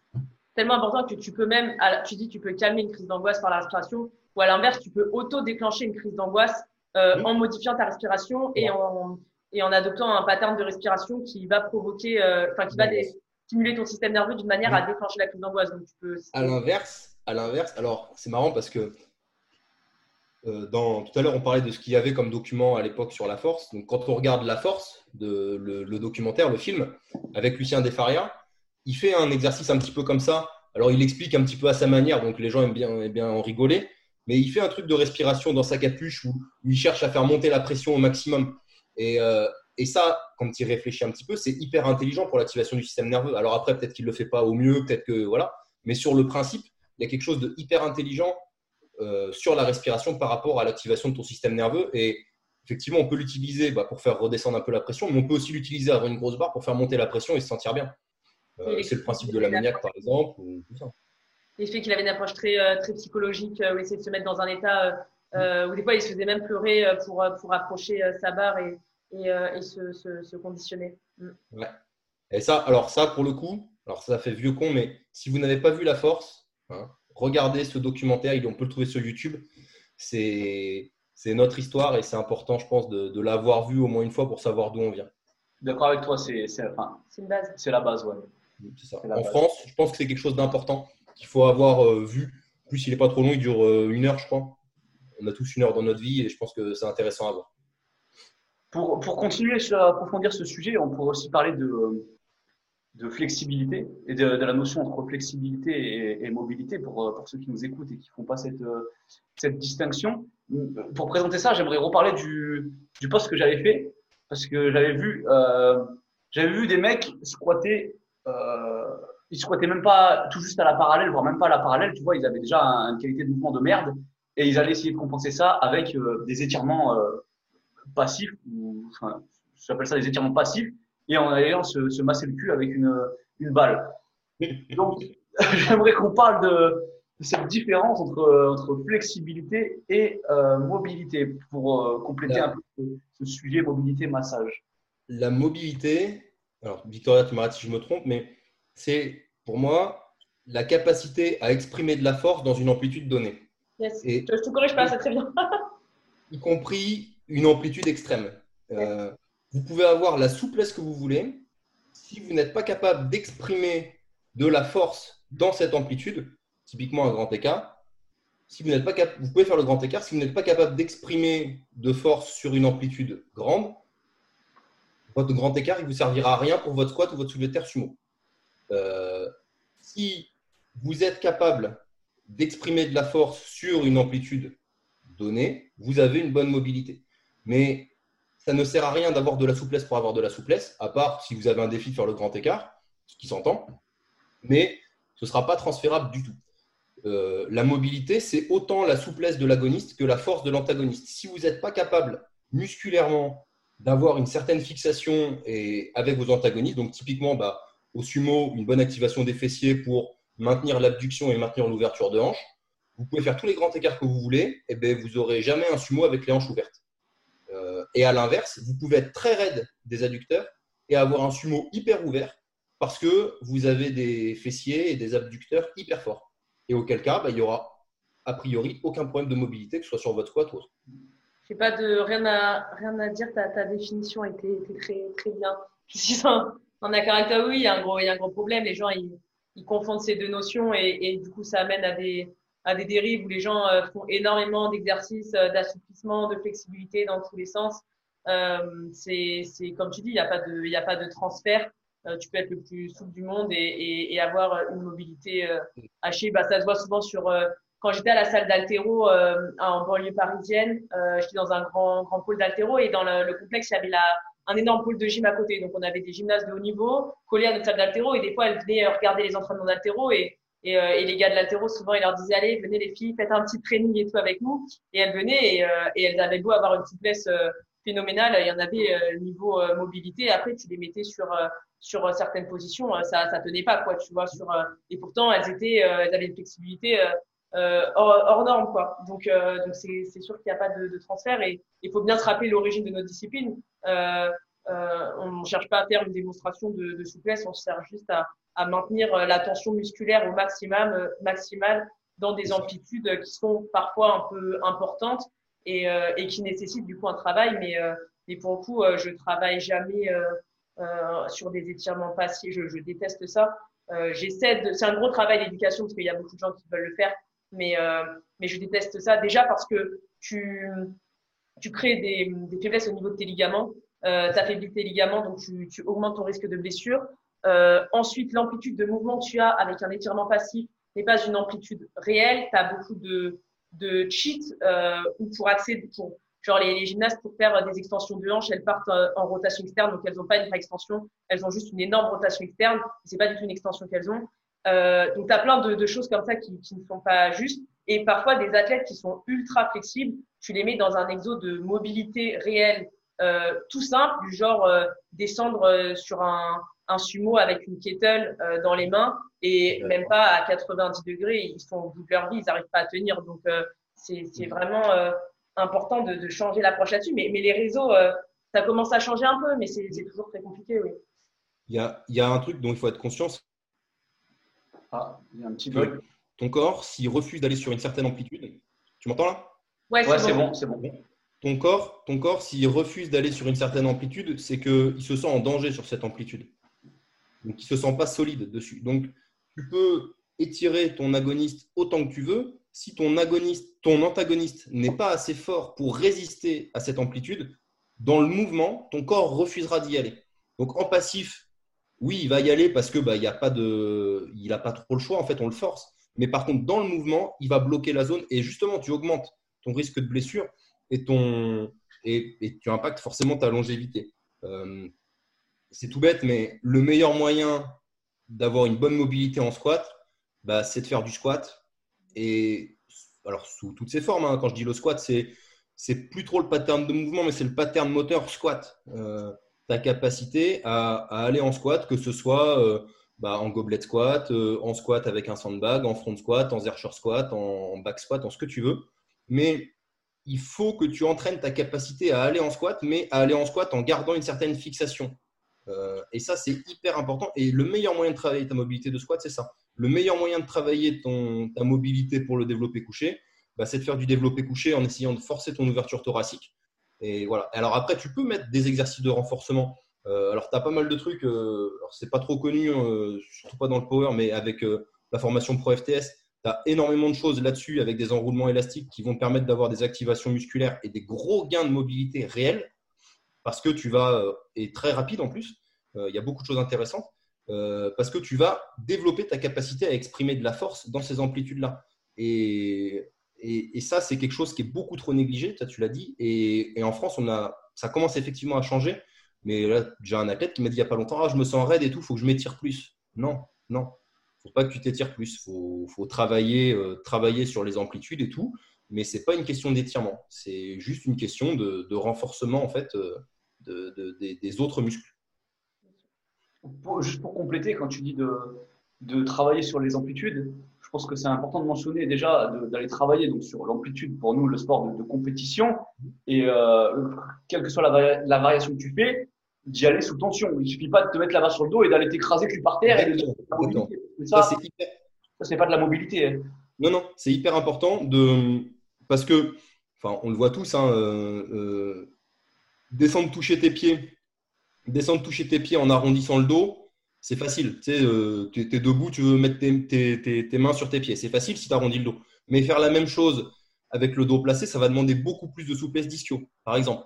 et euh, eh ben, ça va être exactement le même principe pour le squat, c'est-à-dire que garder ton dos neutre et ton bassin fixé et ton gainage euh, adapté à le, enfin, et, garder ta rigidité, en fait, c'est vraiment ça. Aller sur les amplitudes tout en conservant ta rigidité et en résistant à la charge. C'est quelque chose qui est très très important en résistant à la déformation. Et effectivement, si tu triches en déformant, bah, voilà. Et c'est là où c'est important de, de se rendre compte que les gens qui à l'entraînement ne descendent pas se tirent une balle dans le pied. Parce que si pendant six mois, tu descends jamais à l'entraînement, le jour J, tu sais, des gens qui disent Oh non, mais le jour J, j'appuierai un peu plus. Non, c'est des conneries. Euh, soit tu n'appuies pas plus et tu prends des rouges, soit tu appuies plus effectivement, mais ton corps, comme ça fait six mois qu'il n'y est pas allé, il faut qu'il y ait un truc qui se relâche. Donc, bah, si tu l'as jamais fait pendant six mois, c'est pas en le faisant avec 95 ou 100% que c'est une bonne idée. Et d'où l'importance de bouger bien et bouger bien par rapport aux standards et par rapport aux amplitudes données. Euh, et rusher en permanence ton amplitude, bah, tu n'auras pas une bonne mobilité et puis bah, tu tireras à la catastrophe. Euh, les gens qui disent faut être capable d'aller à la parallèle, non, il faut être capable d'aller sous la parallèle et de garder le gainage, sinon c'est de la merde. Ça revient même à, une régression. Enfin, en soi, tu vas progresser sur cette amplitude-là, mais sur la bonne amplitude, tu vas régresser parce que tu vas carrément faire ta capacité à rester en tension et toute ta force.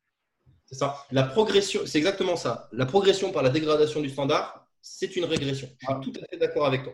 Les mecs qui disent j'ai fait 260 euh, alors que mon corps c'est 250, non. Non, non tu as, rushé de 10 cm l'amplitude. Euh, c'est même pas sûr qu'à 245 tu remontes en ce moment. Donc, euh, non, clairement pas. Je rebondis sur un dernier petit point, juste que tu, parlais de la mobilité et de la capacité à aller toucher le sol.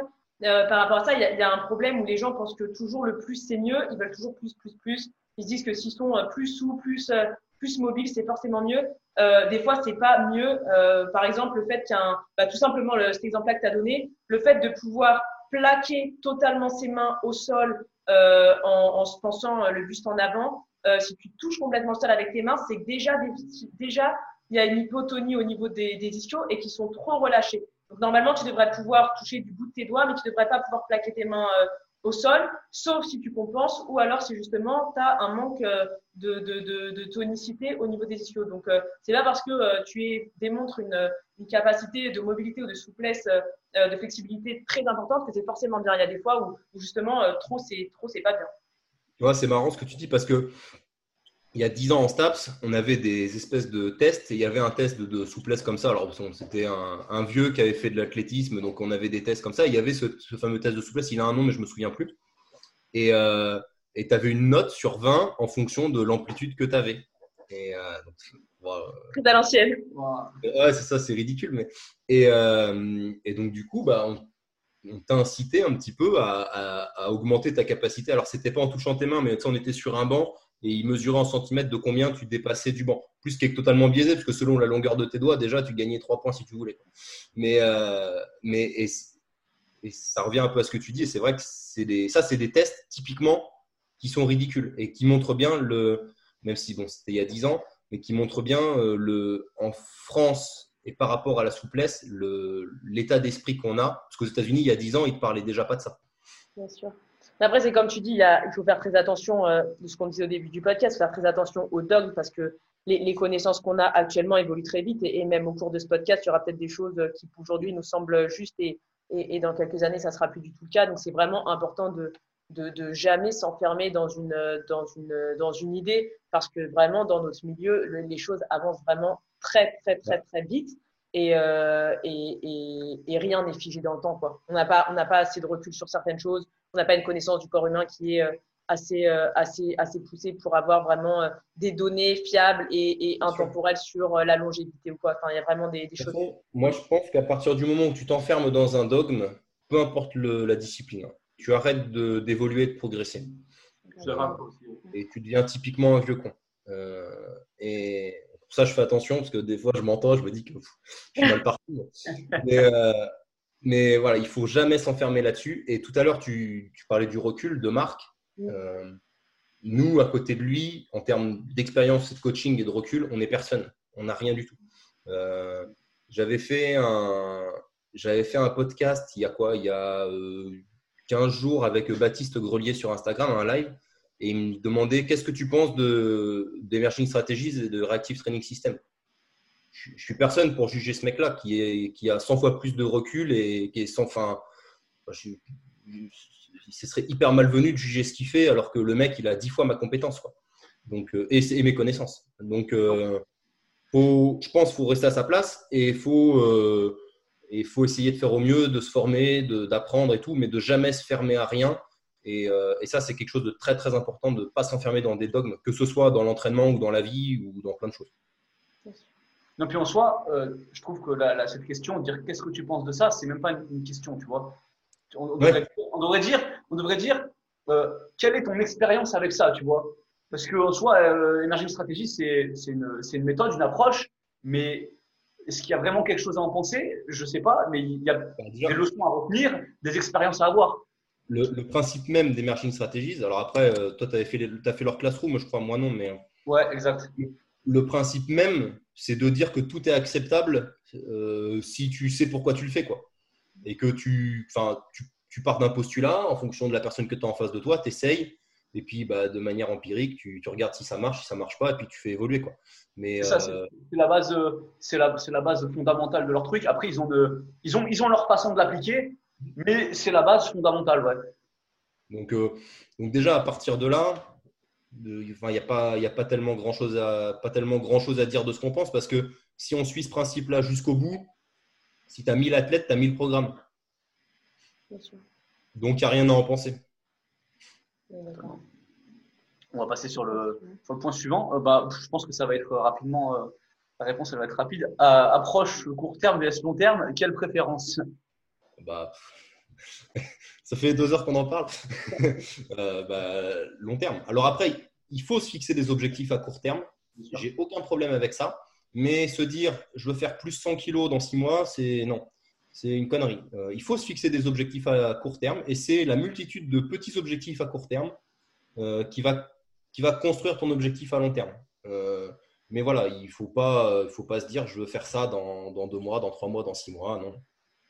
Enfin, tu peux te dire, je sais pas, moi, je veux finir ce bloc avec. Euh, tu sais que tu vas avoir un bloc en x4. Tu peux te dire, bah, j'aimerais bien finir ce bloc sur cette barre. Tu vois, tu peux te mettre quelque chose en tête. Si on dit tout le temps, ouais, faut rien se mettre en tête et tout, c'est pas totalement vrai parce que le fait d'avoir une petite carotte, un petit truc, c'est important. Mais il faut que tu sois honnête avec toi-même et que ce que tu te mettes en tête, ce soit en adéquation avec ce que tu peux faire. Si au mieux tu peux faire 4 fois 2,40 et que tu dis, bah, je veux faire 4 fois 2,60, ça va forcément mal se passer. Mais euh, se fixer des petits objectifs à court terme, pour atteindre un gros objectif à long terme. Voilà ce que c'est ma vision. Ok, ok. Je suis, euh, enfin, je, partage totalement ça. Je pense qu'il faut jamais sacrifier. Euh, il faut jamais, il faut jamais sacrifier un bien à court terme pour un bien, pour un bien à long terme. Et, euh, le problème des athlètes, c'est souvent qu'ils pensent, ils pensent à la compétition, voire à la saison là. Mais la plupart, ils aiment ce sport, ils veulent le faire longtemps, et il va y avoir d'autres compétitions, tu vois. Et, là, j'ai un bon exemple que j'aime bien, que j'aime bien citer, c'est c'est Sofiane, tu vois, qui a pas pu faire les trans, qui avait envie de les faire mais qui a choisi de se faire opérer de ses hernies, euh, de ses hernies inguinales, tu vois, pour, et de prendre le temps de se remettre pour euh, pouvoir euh, performer plus longtemps par la suite. En plus, c'est intelligent parce que Sofiane, il est jeune et c'est un mec qui a un gros potentiel. Bon, alors son bench est un petit peu en retard, mais bon, bah, comme il va vieillir, le, son potentiel physique sur la chaîne scapulaire là, va, va, se développer, sur la ceinture scapulaire va se développer un petit peu et son bench il va exploser dans 2-3 ans. Donc, de toute manière, tant qu'il n'aura pas de bench, ça va être compliqué d'être compétitif, mais dès qu'il aura un bench, ce sera un des plus forts en 93. Et il pourra aller prétendre à l'international. Donc, il a raison de voir à. Parce que cette année, il aurait pu faire une bonne place, mais je pense qu'il n'aurait pas pu gagner. Par contre, dans un an, dans deux ans, je suis sûr qu'il peut gagner. Et, et c'est là où il a été intelligent. J'aurais pas avancé ça parce que jamais, rien n'est jamais fait mais c'est pas raisonnement. Ah non, mais moi, ça, ça, a beau être un, enfin, ça a beau être un concurrent, enfin, je, suis, je suis conscient des réalités. Hein. Je, vois, je vois qui monte et je vois moi où j'en suis, je vois ce que je veux faire, ok, je garde pour moi, mais, mais je sais très bien que les mecs qui en face, euh, bah, cette année et l'année prochaine, ce ne sera pas 735 qu'il faudra pour gagner, il faudra beaucoup plus en 93, j'en suis conscient, parce que les mecs sont très forts, le niveau explose, et que les 93 ne seront pas épargnés, et que moi je pense que dans 3 à 4 ans, pour gagner en 93, il faudra faire 800. Ah, ça va, ça va probablement y venir, oui. Ça va probablement y venir. Le niveau, Sachant que le record de France, le record de France actuel d'Ali Bellage, c'est 790. Et je pense que dans 3-4 ans, il faudra faire 800 pour le champion de France. Il a un bon record d'ailleurs. Il y a un beau record, 790, ouais. Il y a un beau record à aller chercher. On verra qui l'a en premier, euh, c'est la course. Pour le point suivant, alors euh, je voulais avoir ton avis sur, euh, enfin votre avis sur l'impact de, de l'âge de départ dans, dans la carrière d'un athlète. Est-ce que tu penses que que, que l'âge où, où l'athlète démarre la pratique de la force athlétique peut impacter sa longévité au long terme, par exemple les athlètes euh, sub-juniors euh, versus quelqu'un qui commencerait la force à 25-30 euh, ans Ou est-ce que bah. pour toi, tu vois aucune corrélation là-dedans? Je pense que les deux peuvent s'entendre. ça dépend comment tu commences déjà, ça c'est la première chose. toujours l'exemple d'Hassan.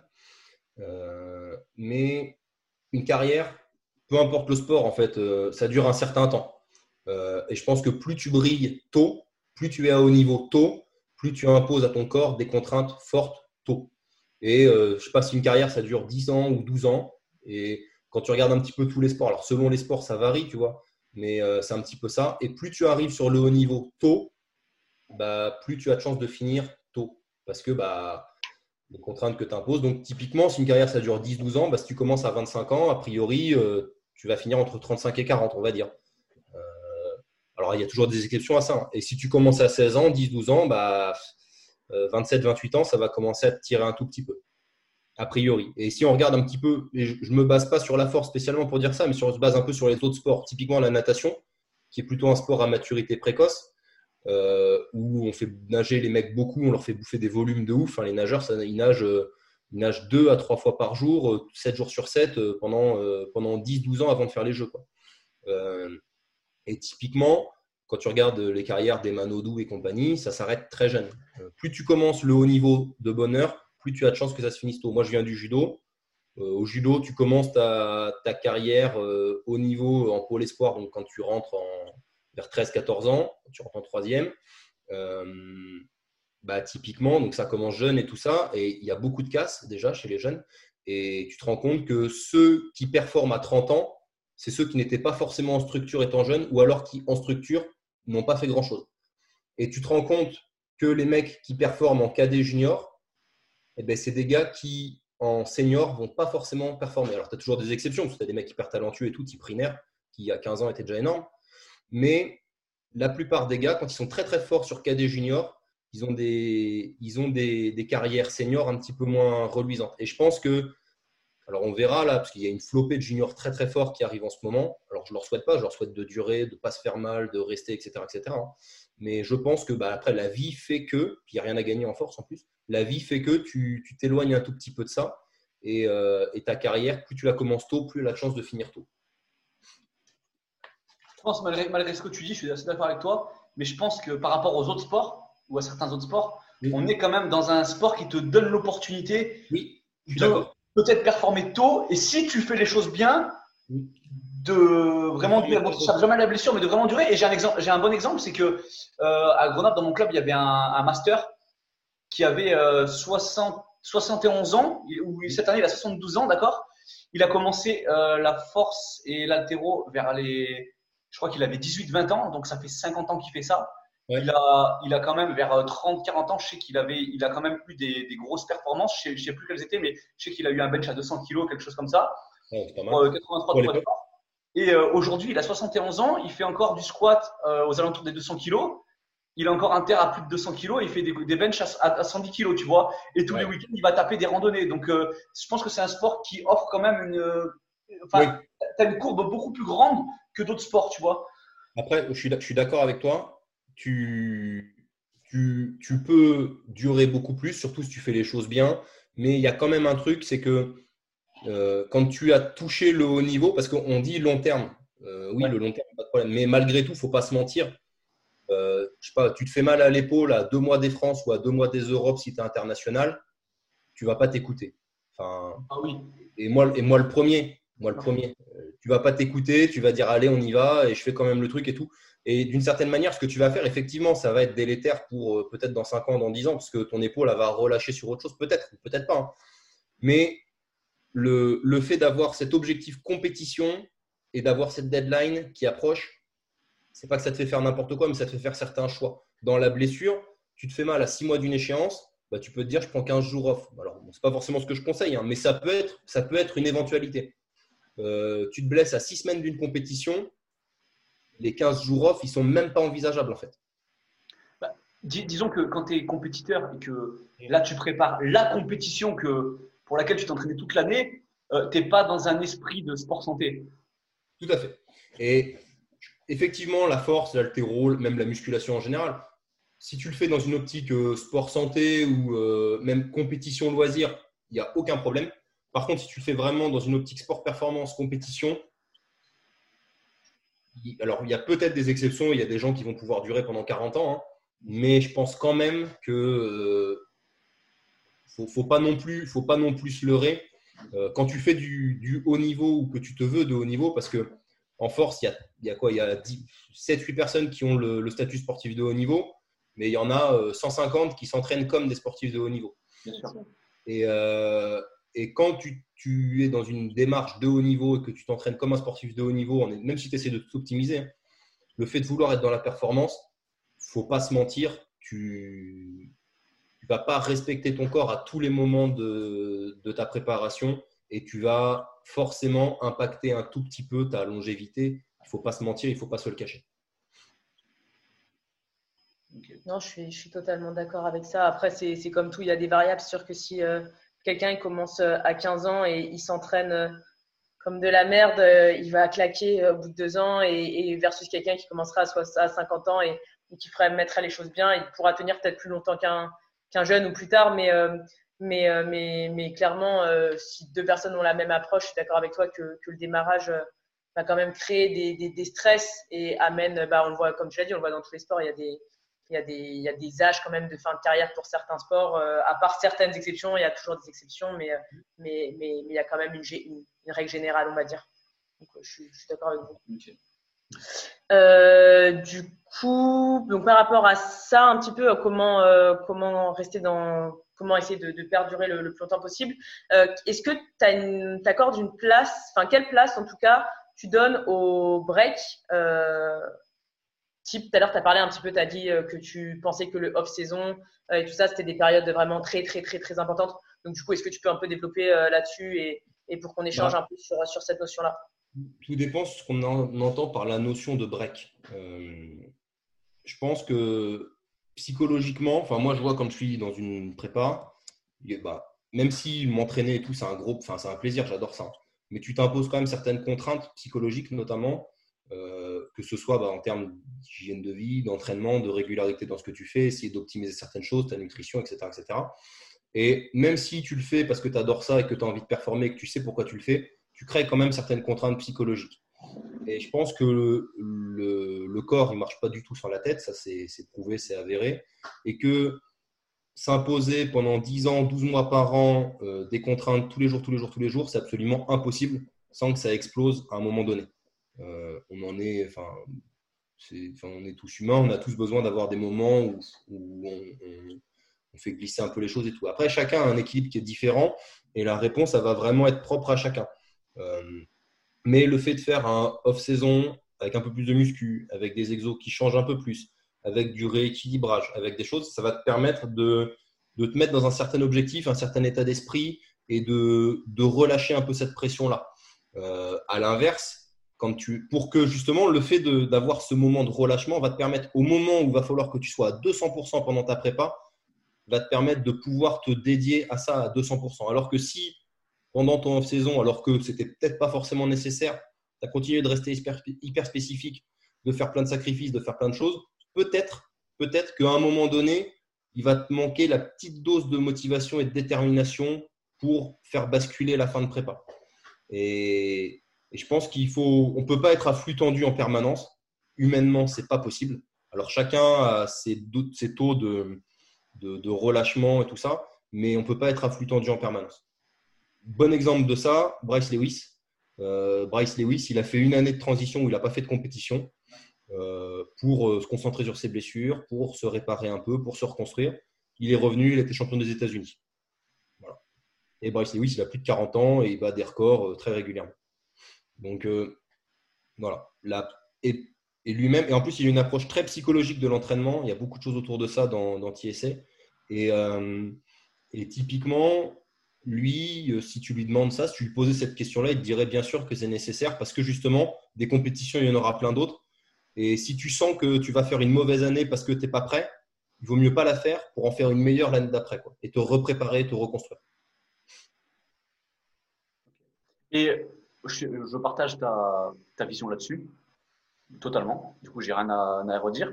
Mais euh, quand on parle de break, est-ce que tu accordes quand même une importance à des breaks complets? Je sais, genre, tu vas t'arrêter. Bah, ça dépend de la personne et de ses besoins, mais tu vas t'arrêter à un moment donné dans la saison, une semaine, deux semaines, trois semaines, un mois.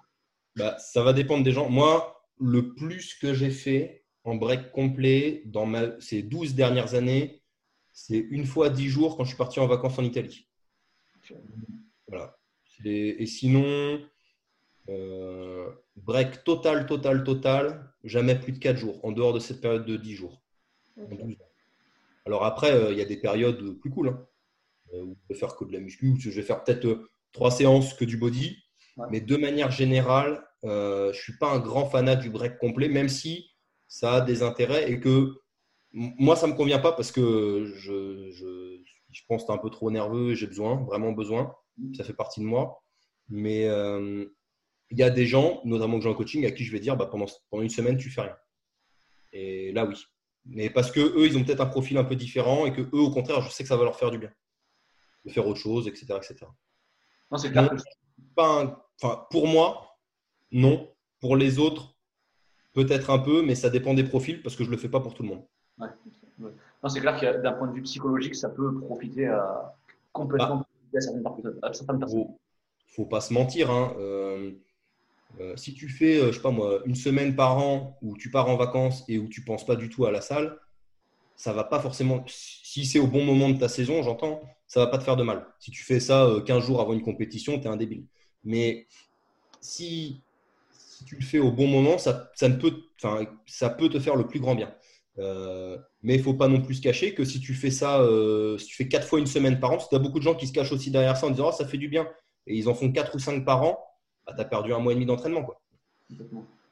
Donc, euh, il, y a, surtout une, quand tu as ta saison, il y a surtout une, une, période à laquelle il, faut le faire. Et après, disons que même si tu vas, même pour les gens qui ont besoin de le faire sur une période un peu plus étendue de temps, tu vois, ça va deux, trois semaines, donc, tu vas peut-être commencer à perdre un peu euh, la capacité de travail.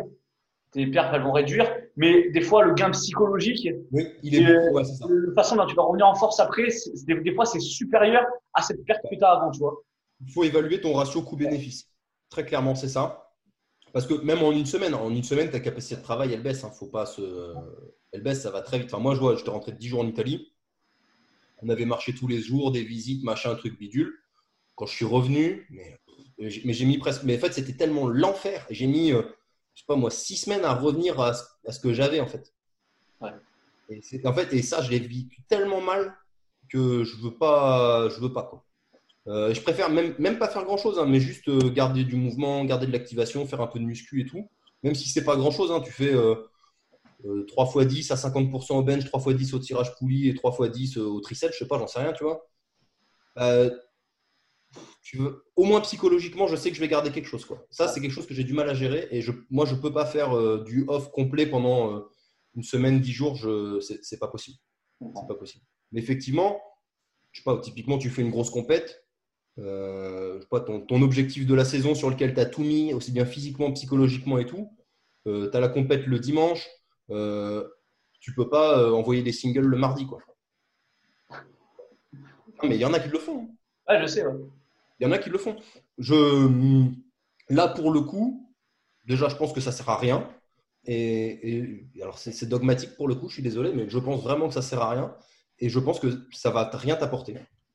De la fatigue, ça va te augmenter ton risque de blessure. Tu vas, enfin, elle va te servir à rien cette single en fait.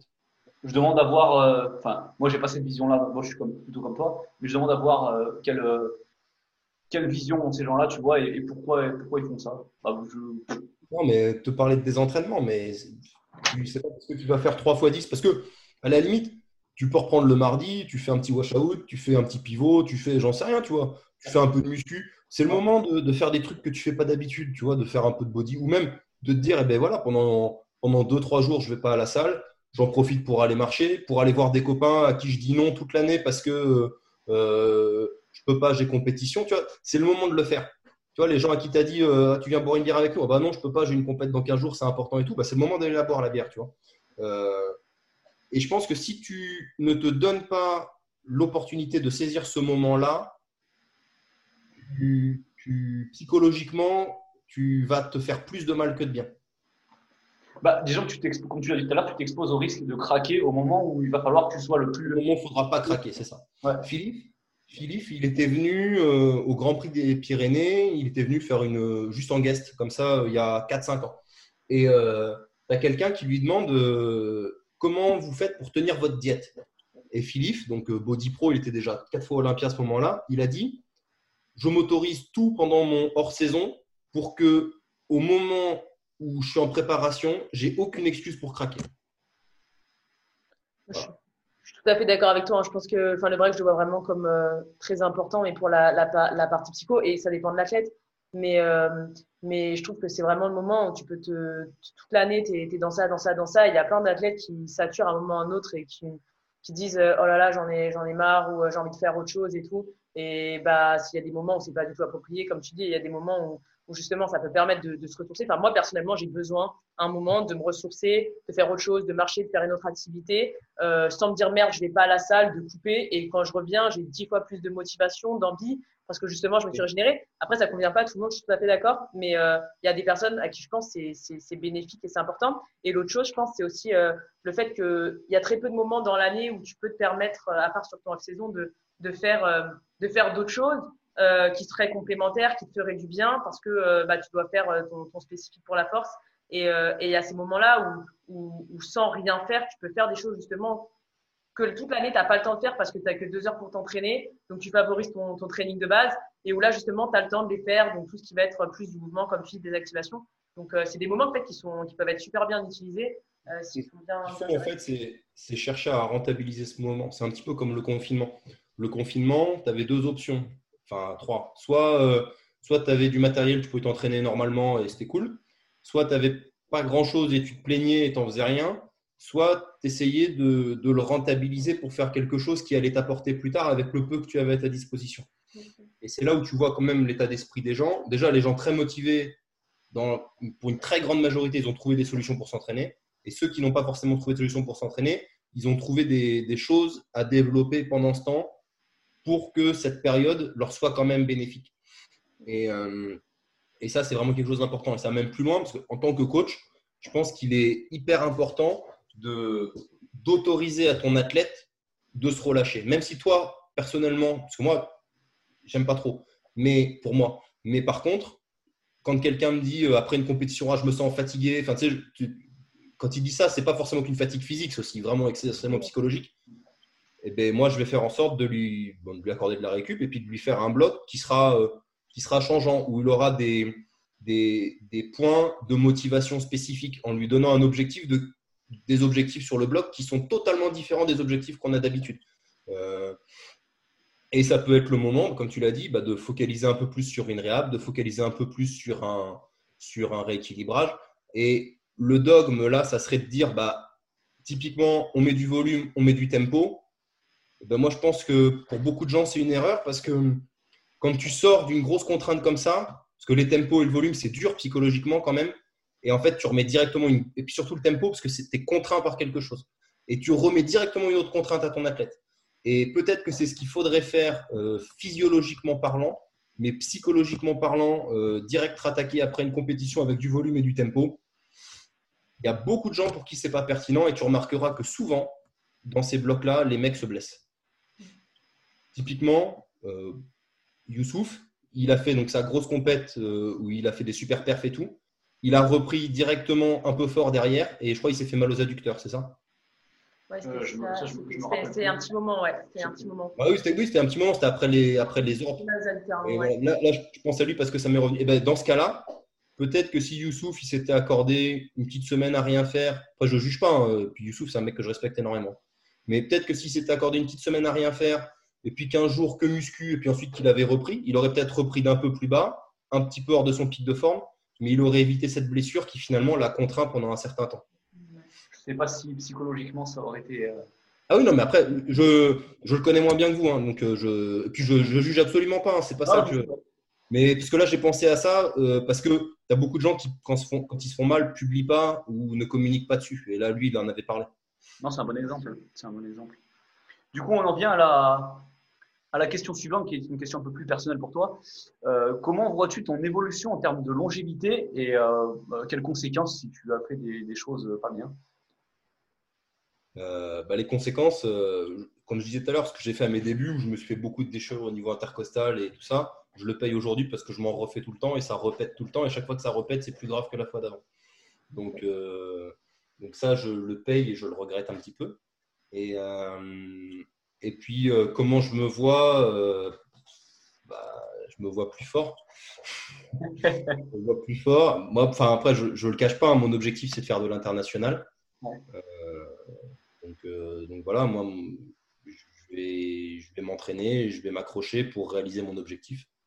Justement, une approche plutôt au long terme où tu n'as pas là une obsession en disant euh, l'année prochaine, où tu te fixes vraiment une, période où tu, te projettes très bien, où tu y vas en te disant euh, si ça prend 5-10 ans, ça prendra 5-10 ans bah, tous, les ans, je me dis l'année prochaine, tu vois.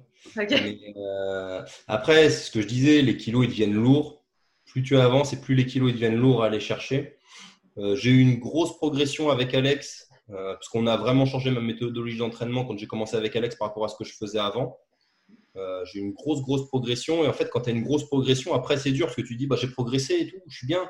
Et en fait, tu arrives à des, des, trucs. Et puis après, bah, tu as un petit bobo qui vient, puis un autre, et puis ci, et puis là. Et finalement, tu as l'impression de faire deux pas en avant, deux pas en arrière, trois pas en avant, deux en arrière, machin. Alors, tu avances, mais tu avances moins vite. Et tu as des petites embûches et tout ça. Et euh, euh, là, j'étais pas trop mal avant les France. Finalement, ça a été reporté. Enfin, et du coup, là, en novembre, il faudrait être encore plus fort parce que les autres, ils seront encore plus forts. Euh, et, ainsi de suite. Quoi. Donc, euh, c'est faut voir à court terme et à long terme, c'est ce que je disais tout à l'heure. Il s'agit de ne pas, de pas avoir des pertes de CM2. Ouais, des pertes de CM2. Ouais, c'est ce que j'allais dire. En fait, j'aimerais bien déjà, parce que je parle de l'international, mais déjà être champion de France pour de vrai en montant sur la première marche du podium euh, le jour J. Tu vois Ça, c'est mon, objet, mon vrai premier objectif, c'est ça mon objectif de 2020, c'était ça. Parce que bah, j'ai conscience que 770 pour le minima Europe, à l'heure actuelle, aujourd'hui, là, on est quoi, le 7 juillet, 8 juillet, je suis un peu juste, hein, je ne me le cache pas. Euh, donc le vrai objectif, c'est d'être champion de France, mais les autres, ils ne vont pas me laisser faire parce que bon, ils sont quand même costauds et ils s'entraînent. Donc, euh, voilà. pour l'instant, mon objectif à court terme, c'est ça. Et mon objectif à moyen terme, plus qu'à long terme, c'est 770 mon objectif à long terme, ça serait un peu plus. Mais bon, après, comme j'ai dit, les kilos deviennent lourds et il ne faut pas être prétentieux, il faut rester. Voilà. mais tu as, quand même un objectif qui est posé à long terme. Mm. Très bien. Oui. Très bien. Et du coup, donc, deuxième question un peu plus euh, personnelle. Euh, que ferais-tu si, si tu pouvais te, te, reprendre dans le passé, tu vois, euh, si tu avais ton expérience actuelle autrefois? C'est dur. Hein je pense, euh, je dirais à mon moi de me faire coacher plus tôt. Parce que j'ai mis trop de temps à me, à me faire coacher. Pendant longtemps, longtemps, longtemps, je me suis coaché moi-même. Et en fait, euh, c'est mauvais. Parce que moi, j'ai vraiment une vision par rapport à ça. Tu n'es pas objectif sur toi-même, jamais. Et dans tous les sports, sans exception, même les meilleurs au monde, ils ont des coachs. Euh, il n'y a, pas de, a pas de secret. C'est parce que euh, on a tous besoin de quelqu'un en qui on doit avoir confiance et, sur qui se reposer et à qui on confie notre destin. Alors, pour moi, il faut vraiment trouver un gars en qui tu as une confiance aveugle parce que tu sais qu'il est bon et que tu crois en lui et, faire en sorte que lui croit en toi et, et de faire le chemin ensemble. Pour moi, c'est vraiment ça l'important. C'est trouver le bon gars et une fois que tu l'as trouvé, de, de tout lui, de tout, tout, lui donner, de faire tout ce qu'il te dit euh, aveuglément et de, et de, suivre le process. Il n'y a, a, pas d'autre. Euh, c'est le seul vrai conseil que je me donnerais à la limite, c'est fais-toi coacher tout de suite. je donnerai deux, trois noms quand même, pour pas tomber sur un guignol. fais-toi coacher tout de suite. Et, euh, et, voilà, c'est vraiment pour moi le. Si je devais avoir un regret dans ma pratique, ça serait ça. Ok, très intéressant. C'est un, bon, un bon point, je trouve. On va, du coup, on va passer au. Tu as quelque chose à rajouter? Non, c'est bon, c'était une question pour, euh, pour Clément. On va passer aux... aux questions qui nous ont été posées. Ouais, aux questions qui nous ont été posées par rapport au podcast. Donc, la première question, ça va être euh, on me demande euh, comment gérer les, les accessoires dans un souci de, de prévention de blessures. Et là, le mec qui m'a posé la question, il m'a fait un, un, comparatif. Par exemple, il fait du, il fait du strong, il doit faire du pneu lourd et il fait du, du curl en renfort pour les biceps, pour pas se blesser aux biceps. Et donc, il nous demande comment, comment on gère les accessoires pour prévenir les blessures. Bah, alors déjà, en, strongman, du coup, comme j'en ai fait un peu, je, j'ai un peu de recul. En strongman, la grosse erreur à faire, c'est de faire trop de spécifique parce que c'est hyper traumatisant, c'est hyper lourd, tout est traumatique. Euh, donc, il va falloir essayer effectivement de faire du, du renfort et de le gérer. Après, la gestion des assistances, que ce soit en force ou peu importe le, sport. Hein. Moi, je le vois comme euh, la préparation physique. Quand tu fais du foot, tu as de la préparation physique. Et dans ta préparation physique, on va te faire faire de la muscu. Euh, alors, on va te faire faire euh, du, nordic curl pour pas que tu te pètes les ischios. On va te faire faire différents trucs, tu vois, de la prophylaxie, des trucs pour faire en sorte que tu n'aies pas de valgus au niveau des genoux, etc. etc. pour moi, la muscu en force athlétique, c'est exactement pareil. C'est le même objectif, à savoir, on doit te on doit trouver les trucs qui vont t'empêcher de péter par la suite et de rééquilibrer. Typiquement, euh, en force, bah, il y a trois mouvements, c'est toujours les mêmes mouvements. Euh, il n'y a rien en, unilatéral. Donc, ça va être hyper important de faire de l'unilatéral pour, euh, bah, pour pallier ce type de problème et, et, garder de la stabilité et garder un bon équilibre droite-gauche. typiquement, sur tout ce qui est rotation et activation des obliques, en force, Victoria, tu me diras ce que tu en penses, mais il n'y a, aucune rotation, sauf quand ton mouvement il merde un peu. Et finalement, on est tous faibles sur nos rotations, alors que finalement, on va en faire, sans le vouloir. Mais sauf que comme on est faible dessus, eh bien, on va péter quand il y aura des rotations. C'est là qu'on se blesse. Souvent, c'est sur des rotations, des shifts, des machins comme ça. Donc, travailler sa force de rotation et d'anti-rotation et travailler ses obliques, c'est quelque chose qui est fondamental. Parce que sinon, obligatoirement, il y a un moment donné où on va le payer quand tu auras lourd parce que c'est des. Et puis moi, bah, l'iliocostal, c'est typiquement ça. Hein. Euh, c'est une faiblesse en rotation et, et du coup, bah, je l'ai payé cher parce que bah, ça m'a empêché de m'entraîner pendant longtemps. Je suis tout à fait, euh, fait d'accord avec ce que tu dis. Je pense que la, la première base dans la longévité d'un athlète, c'est d'aller travailler les, les, les, plans qui travaillent pas, les plans de mouvement qui travaillent pas par son activité. En force, on est euh, clairement sur du plan sagittal en permanence, quasiment tout le temps. Donc, euh, et on a deux plans, on a le plan transversal, on a le plan frontal qu'on peut aller travailler avec des trucs en side to side, en rotation, comme tu viens de dire. Euh, et, et, la base du corps humain, c'est la rotation parce que quand tu marches, tu marches pas en ligne droite, en fait, tu tournes à gauche et ensuite tu tournes à droite. Et en fait, tu que dans un mouvement de rotation qui est contrecarré par une contre-rotation pour rester en ligne droite. Mais de base, le corps humain, il fonctionne en rotation. Tout, tout fonctionne en rotation et en spirale. Euh, tous les mouvements fonctionnent comme ça. Donc, euh, c'est vraiment important, je pense, d'aller travailler euh, tous les plans et en particulier euh, les rotations, comme tu l'as dit. voilà, de, travailler ce que, tu travailles pas par ton activité. Parce que, comme tu l'as dit, à un moment ou à un autre, tu as forcément des rotations dans ton mouvement. Tu pas aligné, symétrique. Donc, il faut que tu sois prêt à, à, stabiliser ça, en fait.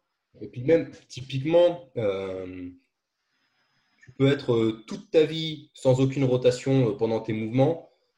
Il suffit qu'une fois, tu en aies une, et puis il y a forcément une raison pour en avoir une. Tu sais, c'est tout bête, hein, mais tu tapes une sécu ou j'en sais rien, ou tu merdes sur ton déraquage ou quelque chose, bah, tu prends une rotation qui n'était pas prévue et si tu n'as pas la bonne force de rotation ou d'anti-rotation, bah, tu t'exploses. Et alors après, bon, bah, effectivement, il n'y a pas que les rotations du buste, hein, il y a les rotations de hanche. Euh, puisque bah, tu as beaucoup de gens qui développent des tendinites de hanche parce qu'il y a un gros volume de squat et voilà, euh, les rotations d'épaule, etc., etc. Et par rapport au choix des assistances, il y a certaines assistances qui sont, je pense, incontournables de par notre activité parce qu'on crée des faiblesses de par notre activité. Euh, ça, c'est la première chose. Et puis, la deuxième chose, il y a les assistances euh, performance, c'est-à-dire qui vont t'aider aussi à performer. Bah, typiquement, euh, si tu si as des gros triceps, tu auras un meilleur bench, a priori. Alors après, tu as le postulat de dire, moi, je fais mes triceps qu'au bench. Il y a des gens qui le font, ça peut, mais euh, pas tous tes faisceaux, pas toujours de la même manière, et de venir compléter un peu, c'est peut-être pas du luxe, tu vois. Euh, et à l'inverse, faire un peu d'antagonisme pour stabiliser, parce que le nombre de mecs qui ont des tendinites euh, au niveau de l'insertion haute du biceps, parce qu'ils benchent beaucoup, surtout en soft touch, tu en as beaucoup. Euh, si tu fais pas un peu de prophylaxie sur tes biceps, bah, il y a peut-être un peu de chance qu'un jour ou l'autre, ça vienne te chauffer, et c'est quand même dommage, tu vois. Alors que tu aurais pu l'éviter en faisant trois séries de cartes par semaine. voilà, c'est dommage. Pareillement, au niveau pratique, j'ai tendance à, faire travailler sur des, sur des patterns opposés. Euh, un exemple concret, c'est que, par exemple, pour euh, mes athlètes, je leur fais beaucoup faire de, de travail en protraction, des pompes en protraction, tu vois, vu qu'ils sont toujours en, en rétraction avec les épaules abaissées, je leur fais faire du travail en protraction. Euh, je vais leur faire faire du, j'ai tendance à leur faire faire du, du blood flow dans les zones où ils vont tendance, selon l'athlète, à, à développer des, des inflammations euh, parce qu'ils vont avoir plus de stress à ce niveau-là. Voilà, des, des, c'est des trucs très peu stressants. Ça va être des séries de sang légères ou ou un peu d'occlu, mais sans se, sans se buter, quoi. C'est ce genre de truc, quoi, du travail euh, en antagoniste sur certaines zones. Après, moi, juste l'occlusion, je suis. Euh, alors, c'est bien, c'est vachement bien l'occlusion, mais euh, j'évite d'en mettre aux gens parce que euh, si c'est pas bien managé, ça peut être éventuellement dangereux. Enfin, il faut savoir que le mec qui a inventé le BFR, il, a quand même fait une embolie pulmonaire en le testant sur lui. Hein. Donc, il faut, le, le BF, enfin, blood flow, blood flow restriction. Je parle en anglais, moi aussi, tu as vu, Flo? Faut, faut, euh, faut, bien le manager, il faut avoir les bons outils. Euh, je suis pas fanat du, de la grosse occlusion de cochon avec le bras qui devient violet et, euh, où tu maîtrises rien et tu sais pas ce que tu as fait avec ton élastique. Je, et du coup, je, je préfère ne pas trop en mettre euh, parce que c'est quelque chose de quand même euh, très spécifique et potentiellement je préfère que le mec il ait une tendinite qu'une embolie pulmonaire.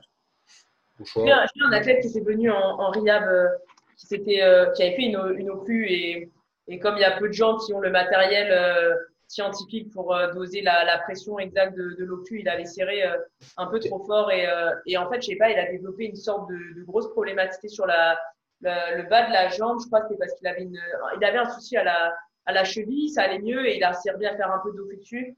Et, euh, euh, et, en fait, ça lui a développé des, grosses, grosses douleurs par la suite qui passaient plus. Euh, alors, on avait du mal à déterminer qu'est-ce qui s'était passé exactement, mais au niveau, au niveau des nerfs, je pense qu'il avait fait une sorte de, dommage en fait par, par l'occlu. donc, ouais, il faut, savoir la gérer. Quoi. Sûr que si tu un athlète forcené et qui va comme un bourrin, il y a des risques derrière. Mais voilà, il faut savoir qu'il y, y, a des brassards spécifiques qui existent. Euh, que l'occlusion, ça doit, en fait, qui te permettent de mesurer de combien de pourcents tu fais ton occlusion. Et, euh, et c'est important d'être dans le bon pourcentage d'occlusion pour ne pas prendre de risques. Mais comme tu le dis, euh, on est un sport où bah déjà la plupart des gens n'ont pas ce matériel-là. On n'a pas que des mecs intellectuels. Donc euh, je préfère pas trop prendre de risques. Et c'est l'occlusion, c'est quelque chose que je mets jamais du coup à personne. D'accord. Après, tu par choix à toi de faire de, la prévention, quoi, à ton athlète pour qu'il ne fasse pas n'importe quoi. Parce que je trouve quand même que c'est un outil intéressant. Enfin, de... Ah oui, non, non, mais après, je, te, en fait, je te rejoins tout à fait. C'est un outil hyper intéressant et il euh, faut savoir le, enfin, faut savoir le manager et c'est enfin, c'est top. Mais j'ai trop peur qu'il y en ait un qui ne le fasse pas bien pour prendre le risque de le mettre à quelqu'un. C'est, alors après, c'est purement, euh, purement engagé, purement, on peut le discuter, on peut, voilà. Mais, euh, mais vraiment, c'est un choix de ma part de ne pas en mettre volontairement parce que, euh, voilà. Après, s'il y en a un jour qui me dit, bah, j'ai acheté un brassard spécial BFR, euh, voilà, euh, est-ce qu'on peut en faire, etc., etc. Pourquoi pas Mais tant, que, tant que le gars il n'a pas le matériel vraiment adéquat pour gérer l'occlusion, je préfère ne pas en mettre. Mais le ratio risque-bénéfice pour toi. Il y a des gens qui en mettent et tout, c'est juste que moi je veux pas. Très bien. Ça se, ça se, ça se comprend. Tout à fait. Tout à fait. T'as un truc à rajouter pour la. Non, bah après, en termes de, d'assistance, euh, j'en parle assez sur, sur les vidéos et dans le book que je fais. Après, je, pense que c'est juste une question d'analyser l'activité et, et, de voir euh, personnellement sur les RIAB, il y a, il y a beaucoup de compression en, en power. Donc, euh, je vais surtout à faire de l'expansion, à venir permettre de vasculariser les zones qui sont comprimées en permanence, parce que la plupart des douleurs, souvent, elles viennent juste d'un truc tout simple, c'est qu'il y a un manque de vascularisation un peu comme euh, quand, quand, tu restes là, ça va faire un bon moment qu'on est assis sur notre chaise. Voilà, le cuit commence à faire mal, c'est normal. Euh, c'est la même chose qui, qui se passe euh, dans, dans, dans l'activité de la force. Tu, tu, comprimes en permanence une zone, faut la, faut la vasculariser. Donc, euh, donc il y a plusieurs outils pour ça, mais après, tu as des exercices qui permettent de, de relâcher cette zone-là. Mais, mais voilà, de, de, manière générale, je pense juste comprendre l'activité que tu fais et, et du coup, voilà, s'il y a des compressions, faire l'expansion. Si à l'inverse, tu as besoin de comprimer un peu pour équilibrer, enfin, c'est juste une, une analyse de la même manière que tu as, mentionné les plans à travailler, euh, justement, que, tu ne travailles pas. C'est juste une question d'équilibrer euh, ton, ton, corps. Quoi. Et c'est difficile de donner des trucs un peu clés en main parce que là encore, ça va vraiment dépendre de la personne. Tu as des gens, enfin, tout bêtement, euh, tu as des gens, ils, leur abaissement des omoplates, il n'y a aucun problème. Donc, quelle est la pertinence de leur mettre beaucoup de tirages s'il n'y a aucun problème? Enfin, des tirages verticaux, j'entends. Pas trop. Voilà. Euh, à l'inverse, mettre des tirages verticaux à des mecs, si c'est pour qu'ils les fassent avec les trapèzes complètement activés en shrug, est-ce que c'est pertinent? Non. Donc encore une fois, on en revient à comment tu bouges euh, et, à comment tu fais les trucs et où tu places ton ego par rapport à tout ça. Et ton coach, il doit trouver tes besoins. En fonction de tes besoins, bon, bah, il doit mettre ce qu'il lui il estime être nécessaire euh, donc par rapport à ton activité. Donc pour le powerlifting, bon, ben, c'est pour ça que moi, il y a certains athlètes qui vont avoir sur certains réhab, tous la même chose. Enfin, des exos d'obliques, ils en ont tous, par exemple, sans exception. Parce que bah, c'est incontournable. Ils ont tous du squat aussi. C'est incontournable d'avoir du squat quand tu fais de la force. Bah, pour moi, avoir un exo d'oblique, c'est incontournable. Euh, voilà. Et après, bah, il y a certaines choses que tu peux individualiser. Et c'est aussi important de contrôler les vidéos d'assistance. Il n'y a pas que les vidéos euh, du SBD à contrôler. Les vidéos d'assistance, c'est important aussi parce que euh, euh, de la réalisation d'une assistance peut dépendre le sort de beaucoup au niveau de ta longévité parce que tu peux mettre un rééquilibrage sur un truc particulier, tu vois, typiquement bah, l'abaissement d'omoplate. Si le mec fait son tirage sans abaisser l'omoplate, bah, tu vas pas régler l'abaissement d'omoplate, mais au contraire, tu vas le majorer. Donc, c'est important, de, important de contrôler aussi l'exécution des assistances. Et ça, Flo, je sais qu'on en avait déjà discuté, que tu contrôlais tout, parce que tu en avais plein qui faisaient les Mongoliens sur l'assistance, et du coup, tu, tu regardais ce qu'ils faisaient aussi. C'est important. Alors peut-être pas toutes les semaines, peut-être pas tout le temps, mais au moins au début de bloc, et puis donner, et aussi donner les axes. Pas dire au gars, euh, fais des tractions, ou du tirage horizontal, ou du tirage vertical, ou peu importe, mais fais-le, mais en te concentrant bien là-dessus. Moi j'ai des athlètes qui ont débloqué des progressions euh, après que j'ai checké euh, leurs accessoires, parce que j'avais mis, j'ai mis, je, tu mets les accessoires dans, dans un certain objectif, je ne mets pas ça au hasard. Mais si l'accessoire est mal fait, ça ne répond pas à, ton objectif et tu n'as tu as pas le résultat escompté au final. Typiquement, tu mets du pal off press au gars en lui disant faut travailler ton anti-rotation. Enfin, sans lui dire faut travailler ton anti-rotation. Toi, tu sais que c'est pour travailler l'anti-rotation.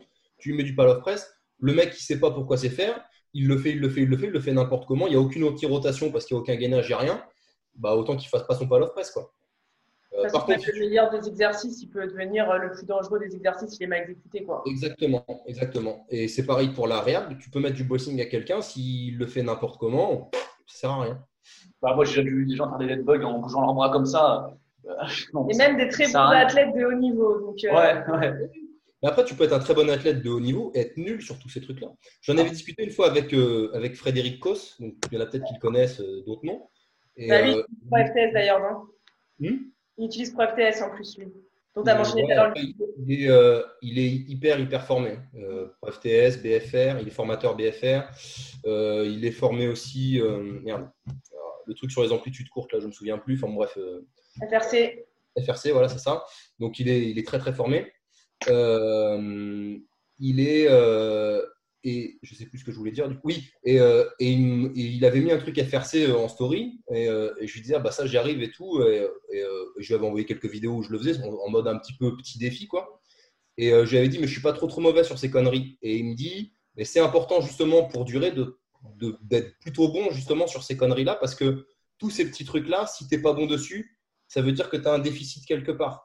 Euh, que ce soit bah, euh, tout ce qui est euh, mobilité amplitude courte, que ce soit ton gainage général, ta capacité à activer les bons muscles au bon moment, la protraction, la rétractation. Si tu n'es pas capable de faire tous ces trucs-là, c'est des, fondamentaux au moteur. Si tu n'es pas capable de les faire, ou de les maîtriser, ou de les corriger, ou de les sentir du moins, tu, tu vas au devant de quelque chose de pas cool parce que ça veut dire que tu as des déficits. C'est pas parce que tu le maîtrises déjà que tu vas pas te faire mal, donc, si tu ne le maîtrises pas, tu augmentes d'autant plus les chances de te faire mal. C'est hyper important. C'est plein de petits marqueurs qui contribuent au gros marqueur de longévité au final. Exactement, exactement. C'est un tout. Et le fait d'être complet et d'avoir une base de pyramide la plus large possible, euh, c'est des clés en plus pour ouvrir les portes le jour où tu tomberas devant pour débloquer des progressions. D'accord. Non, passe à la question suivante. Donc, question suivante. Avez-vous encore des courbatures? Si oui, comment les gérez-vous? J'ai des courbatures, ouais, alors ça, ça dépend parce que je ne suis pas forcément défoncé tout le temps, mais typiquement, moi j'ai des courbatures début de bloc quand je change des choses, et, parce que bah, mon corps n'est pas habitué, et fin de bloc quand je force plus. Euh, quand je mets un gros top set, quand, enfin quand j'ai un gros top set, euh, je suis éclaté. Et si le squat bulgare, ça me donne des courbatures euh, toute l'année, toute ma vie, tout le temps, tout le temps, tout le temps, tout le temps. Après, de, sinon, façon, de façon générale, tu n'es pas mort de courbatures à chaque fois. Quoi. Mais de façon générale, j'ai envie de dire, euh, quand j'étais plus jeune, je pouvais être mort toute l'année et m'entraîner dur cinq fois par semaine quand même, en étant mort de courbature, ce qui avec le recul n'était peut-être pas pertinent. Mais euh, à l'heure actuelle, je suis incapable de m'entraîner si je suis mort de courbature. Ça. Euh, parce que chaque ne faut pas perdre de vue que la courbature, c'est quand même une lésion musculaire. Donc, tu peux avoir une petite tension, une petite courbature et quand même t'entraîner, c'est pas un problème. Mais si tu as des courbatures de ouf, de chez de ouf, c'est que tu as sans doute des micro-déchirures bien comme il faut et que si tu forces comme un âne à 90% dessus, bah, disons que tu prends un risque qui est peut-être pas forcément, avec un ratio coût-bénéfice qui n'est pas forcément intéressant. Quoi. c'est ça, c'est que des fois, j'ai, déjà eu des athlètes qui m'ont venu me dire euh, Ouais, euh, j'ai pas, j'ai pas beaucoup de courbatures là, mais c'est pas, c'est pas une fin en soi, c'est pas l'objectif d'avoir beaucoup de courbatures. Tant mieux si tu n'as pas beaucoup de courbatures, ça veut dire que tu récupères bien et qu'on va pouvoir, euh, pouvoir enquiller l'entraînement et c'est, plutôt quelque chose de, positif. Hein. Et si La dernière fois que j'ai eu des courbatures, j'avais, euh, j'ai fait un entraînement avec un gars à toi, euh, avec Lucas. J'ai fait, euh, j'ai fait une des séries de 100 qu'il avait à faire parce qu'en fait, j'avais de la muscu aussi comme lui. Et du coup, on a fait la, ta fameuse série de 100 ensemble. Et, j'ai eu des courbatures parce que je fais jamais ça. Et j'ai eu des courbatures parce que c'était quelque chose de nouveau avec un volume un peu particulier et tout. Mais sinon, j'ai pas spécialement de courbatures notables. Voilà. Bah, pour la personne, qu'est-ce qu'il peut dire ah, bon, si oui, comment le gérez-vous? Je rajouterais juste que, enfin, euh, si, euh, à part si tu es en début de bloc ou que tu as intégré des trucs euh, nouveaux dans ton entraînement, si tu es toujours mort de courbature, il y a peut-être un truc à revoir dans, dans tes entraînements et que tu peux peut-être faire mieux pour, pour mieux encaisser les, choses. Quoi. Après, il y a aussi le, le phénomène d'adaptation. C'est-à-dire, bah, ça fait plus de 10 ans que tu pratiques une discipline, même si, parce que ce qui provoque les courbatures, c'est un petit peu le, la nouveauté des amplitudes de manière générale et la, tension que tu exerces sur l'amplitude donnée. Si tu vas sur des amplitudes qui sont nouvelles, donc typiquement un nouvel exercice que tu n'as pas fait depuis longtemps, c'est une amplitude que ton corps avait un peu oubliée, bah oui, tu vas avoir quelque chose. Et si tu montes très significativement l'intensité ou le volume sur cette intensité donnée, tu vas avoir de fortes courbatures. Mais si tu manages bien ton stress et, euh, ton volume, ton intensité par rapport euh, bah, à la surcharge progressive au cours de ton bloc, normalement, il y a peu ou pas de raison d'avoir des courbatures de l'espace. Non, non, c'est un, un, problème pareil d'éducation. Je pense c'est des vieilles idées qui circulent un petit peu, où tu dois avoir des courbatures pour te sentir bien, euh, pour avoir fait un effort. Euh. Après, il y, a des, il y a des choses qui naturellement vont faire qu'il y aura des courbatures. Comme tu dis, je pense que c'est une question de nouveauté, comme quand tu as, as, fait un break pendant, euh, bah, mettons, quand nous, on part euh, un mois euh, en road trip et qu'on s'entraîne pas, euh, qu'on revient, bah, sur ma première séance, j'ai des courbatures. C'est une question de, de nouveauté, d'adaptation, comme tu dis. Mais mais il faut sortir des idées préconçues comme quoi, si tu n'as pas fait de, de courbature à la fin de ta séance, ça n'a pas été productif. C'est du coup, plein, plein de vieilles idées qui, qui circulent toujours. C'est typiquement, bah, tu peux, alors je ne vais pas dire que tu peux progresser sans avoir de courbature, mais le, le, surtout en body, ça peut se discuter un peu plus parce que quand même ton objectif premier, ça va être de casser un peu de fibre pour la reconstruire. En force, même si la masse musculaire elle est importante et qu'il faut quand même faire de la musculation, casser de la fibre pour la reconstruire, il n'y a pas de souci. Euh, on va jouer quand même un peu plus sur les facteurs nerveux et sur le facteur euh, de synchronisation entre les groupes musculaires. L'objectif pour progresser, c'est que tous tes groupes musculaires soient les plus forts possibles, d'accord, mais qu'ils ils aient une bonne synergie les uns avec les autres pendant ton mouvement. Euh, si tu te désingues complètement, la synergie elle est complètement bouleversée et tu construis rien. Donc il y a des moments pour se désinguer, même si bon, je pense que le désingage doit être contrôlé, et il y a des moments et il y a des moments pour euh, être bien et être en forme et créer une forme, une forme, je dis bien, de picking au cours de ta semaine pour être dans de bonnes conditions. Euh, concrètement, c'est pas normal de faire un squat, puis même tu vas aux ennuis, c'est pas normal de faire un squat en ayant le dos complètement courbaturé de ton terre de la veille. C'est que dans ta, dans ta construction de séance ou dans ta construction de semaine ou dans la gestion volume, intensité, tout ça, il y a quelque chose qui va pas. Après, il faut en discuter avec ton coach, que ton coach, il peut mettre un truc, sans se dire que ça va forcément te fracasser. Et puis finalement, pour une raison X ou Y par rapport à une particularité de l'individu, bah, ça peut créer un trop plein de courbatures ou un trop plein de stress. Et après, il faut le manager, il faut l'adapter, il faut modifier le bloc ou modifier sur le bloc d'après. Ou... Et puis après, bah, j'en sais rien, tu as, des milliers de possibilités. Non. Du coup, on passe à la question suivante. Qu'est-ce que vous répondez à ceux qui disent tu fais du power, tu vas finir cassé? Bon, réponds pas. Non, ben, typiquement, c'est bien parce que comme je suis vieux, je peux leur dire que ça fait plus de 10 ans qu'on me dit ça et que finalement, euh, je vais bien. Quoi.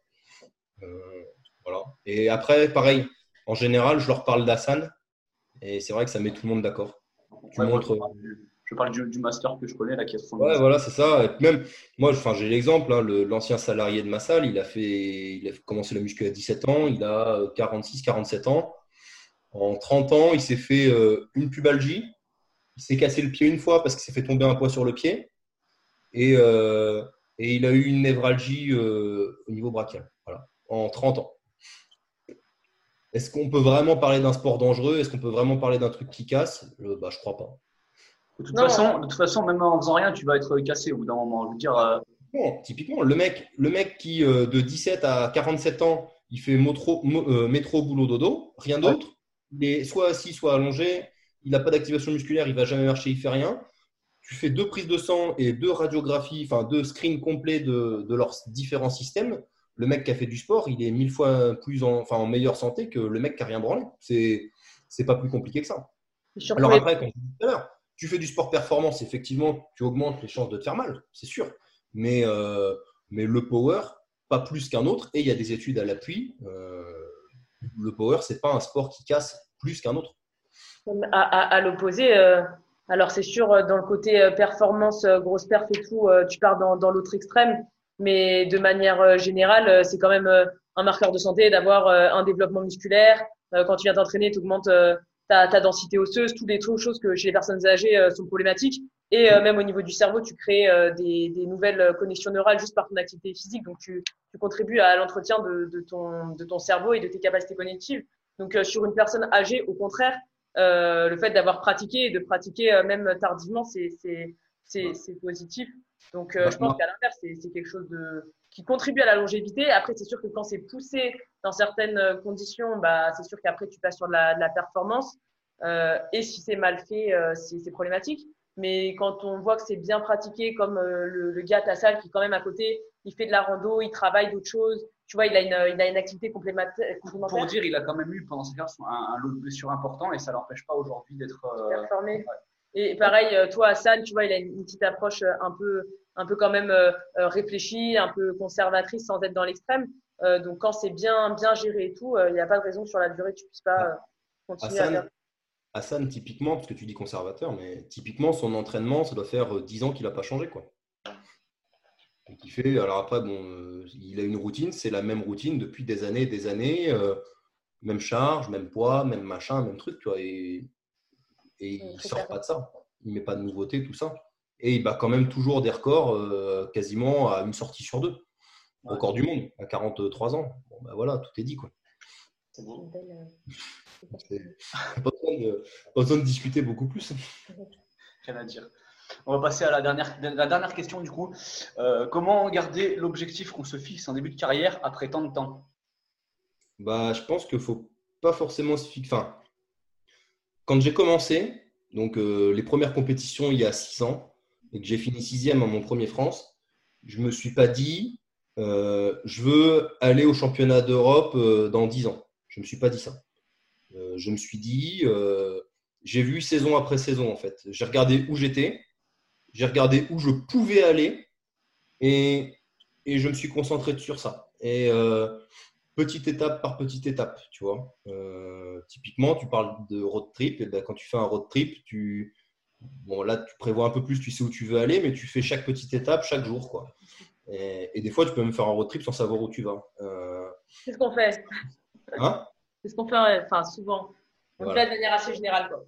Et ben voilà, tu... pour moi, c'est pareil. Là, quand j'ai fait mon premier France, j'ai fait sixième. Euh, j'ai fait 600. Alors, déjà, bon, le, minima à l'époque, c'était 575, le minima national en 93. Ça fait rigoler. Et j'ai fait 617 de total pour être sixième. Euh, et je me suis dit, je veux, faire, je veux progresser. Mais je ne me suis pas mis forcément d'objectif en tête. Le France d'après, j'ai fait que 630. Donc, c'est pas non plus, euh, c'est pas incroyable. j'ai fait huitième. Donc, voilà. Et ensuite, j'ai progressé, j'ai fait 650, 670. Ensuite, 670, je me suis dit, je veux faire 700. J'ai fait 700. Ensuite, bah, 700, je veux faire le minima collectif France. J'ai fait 735.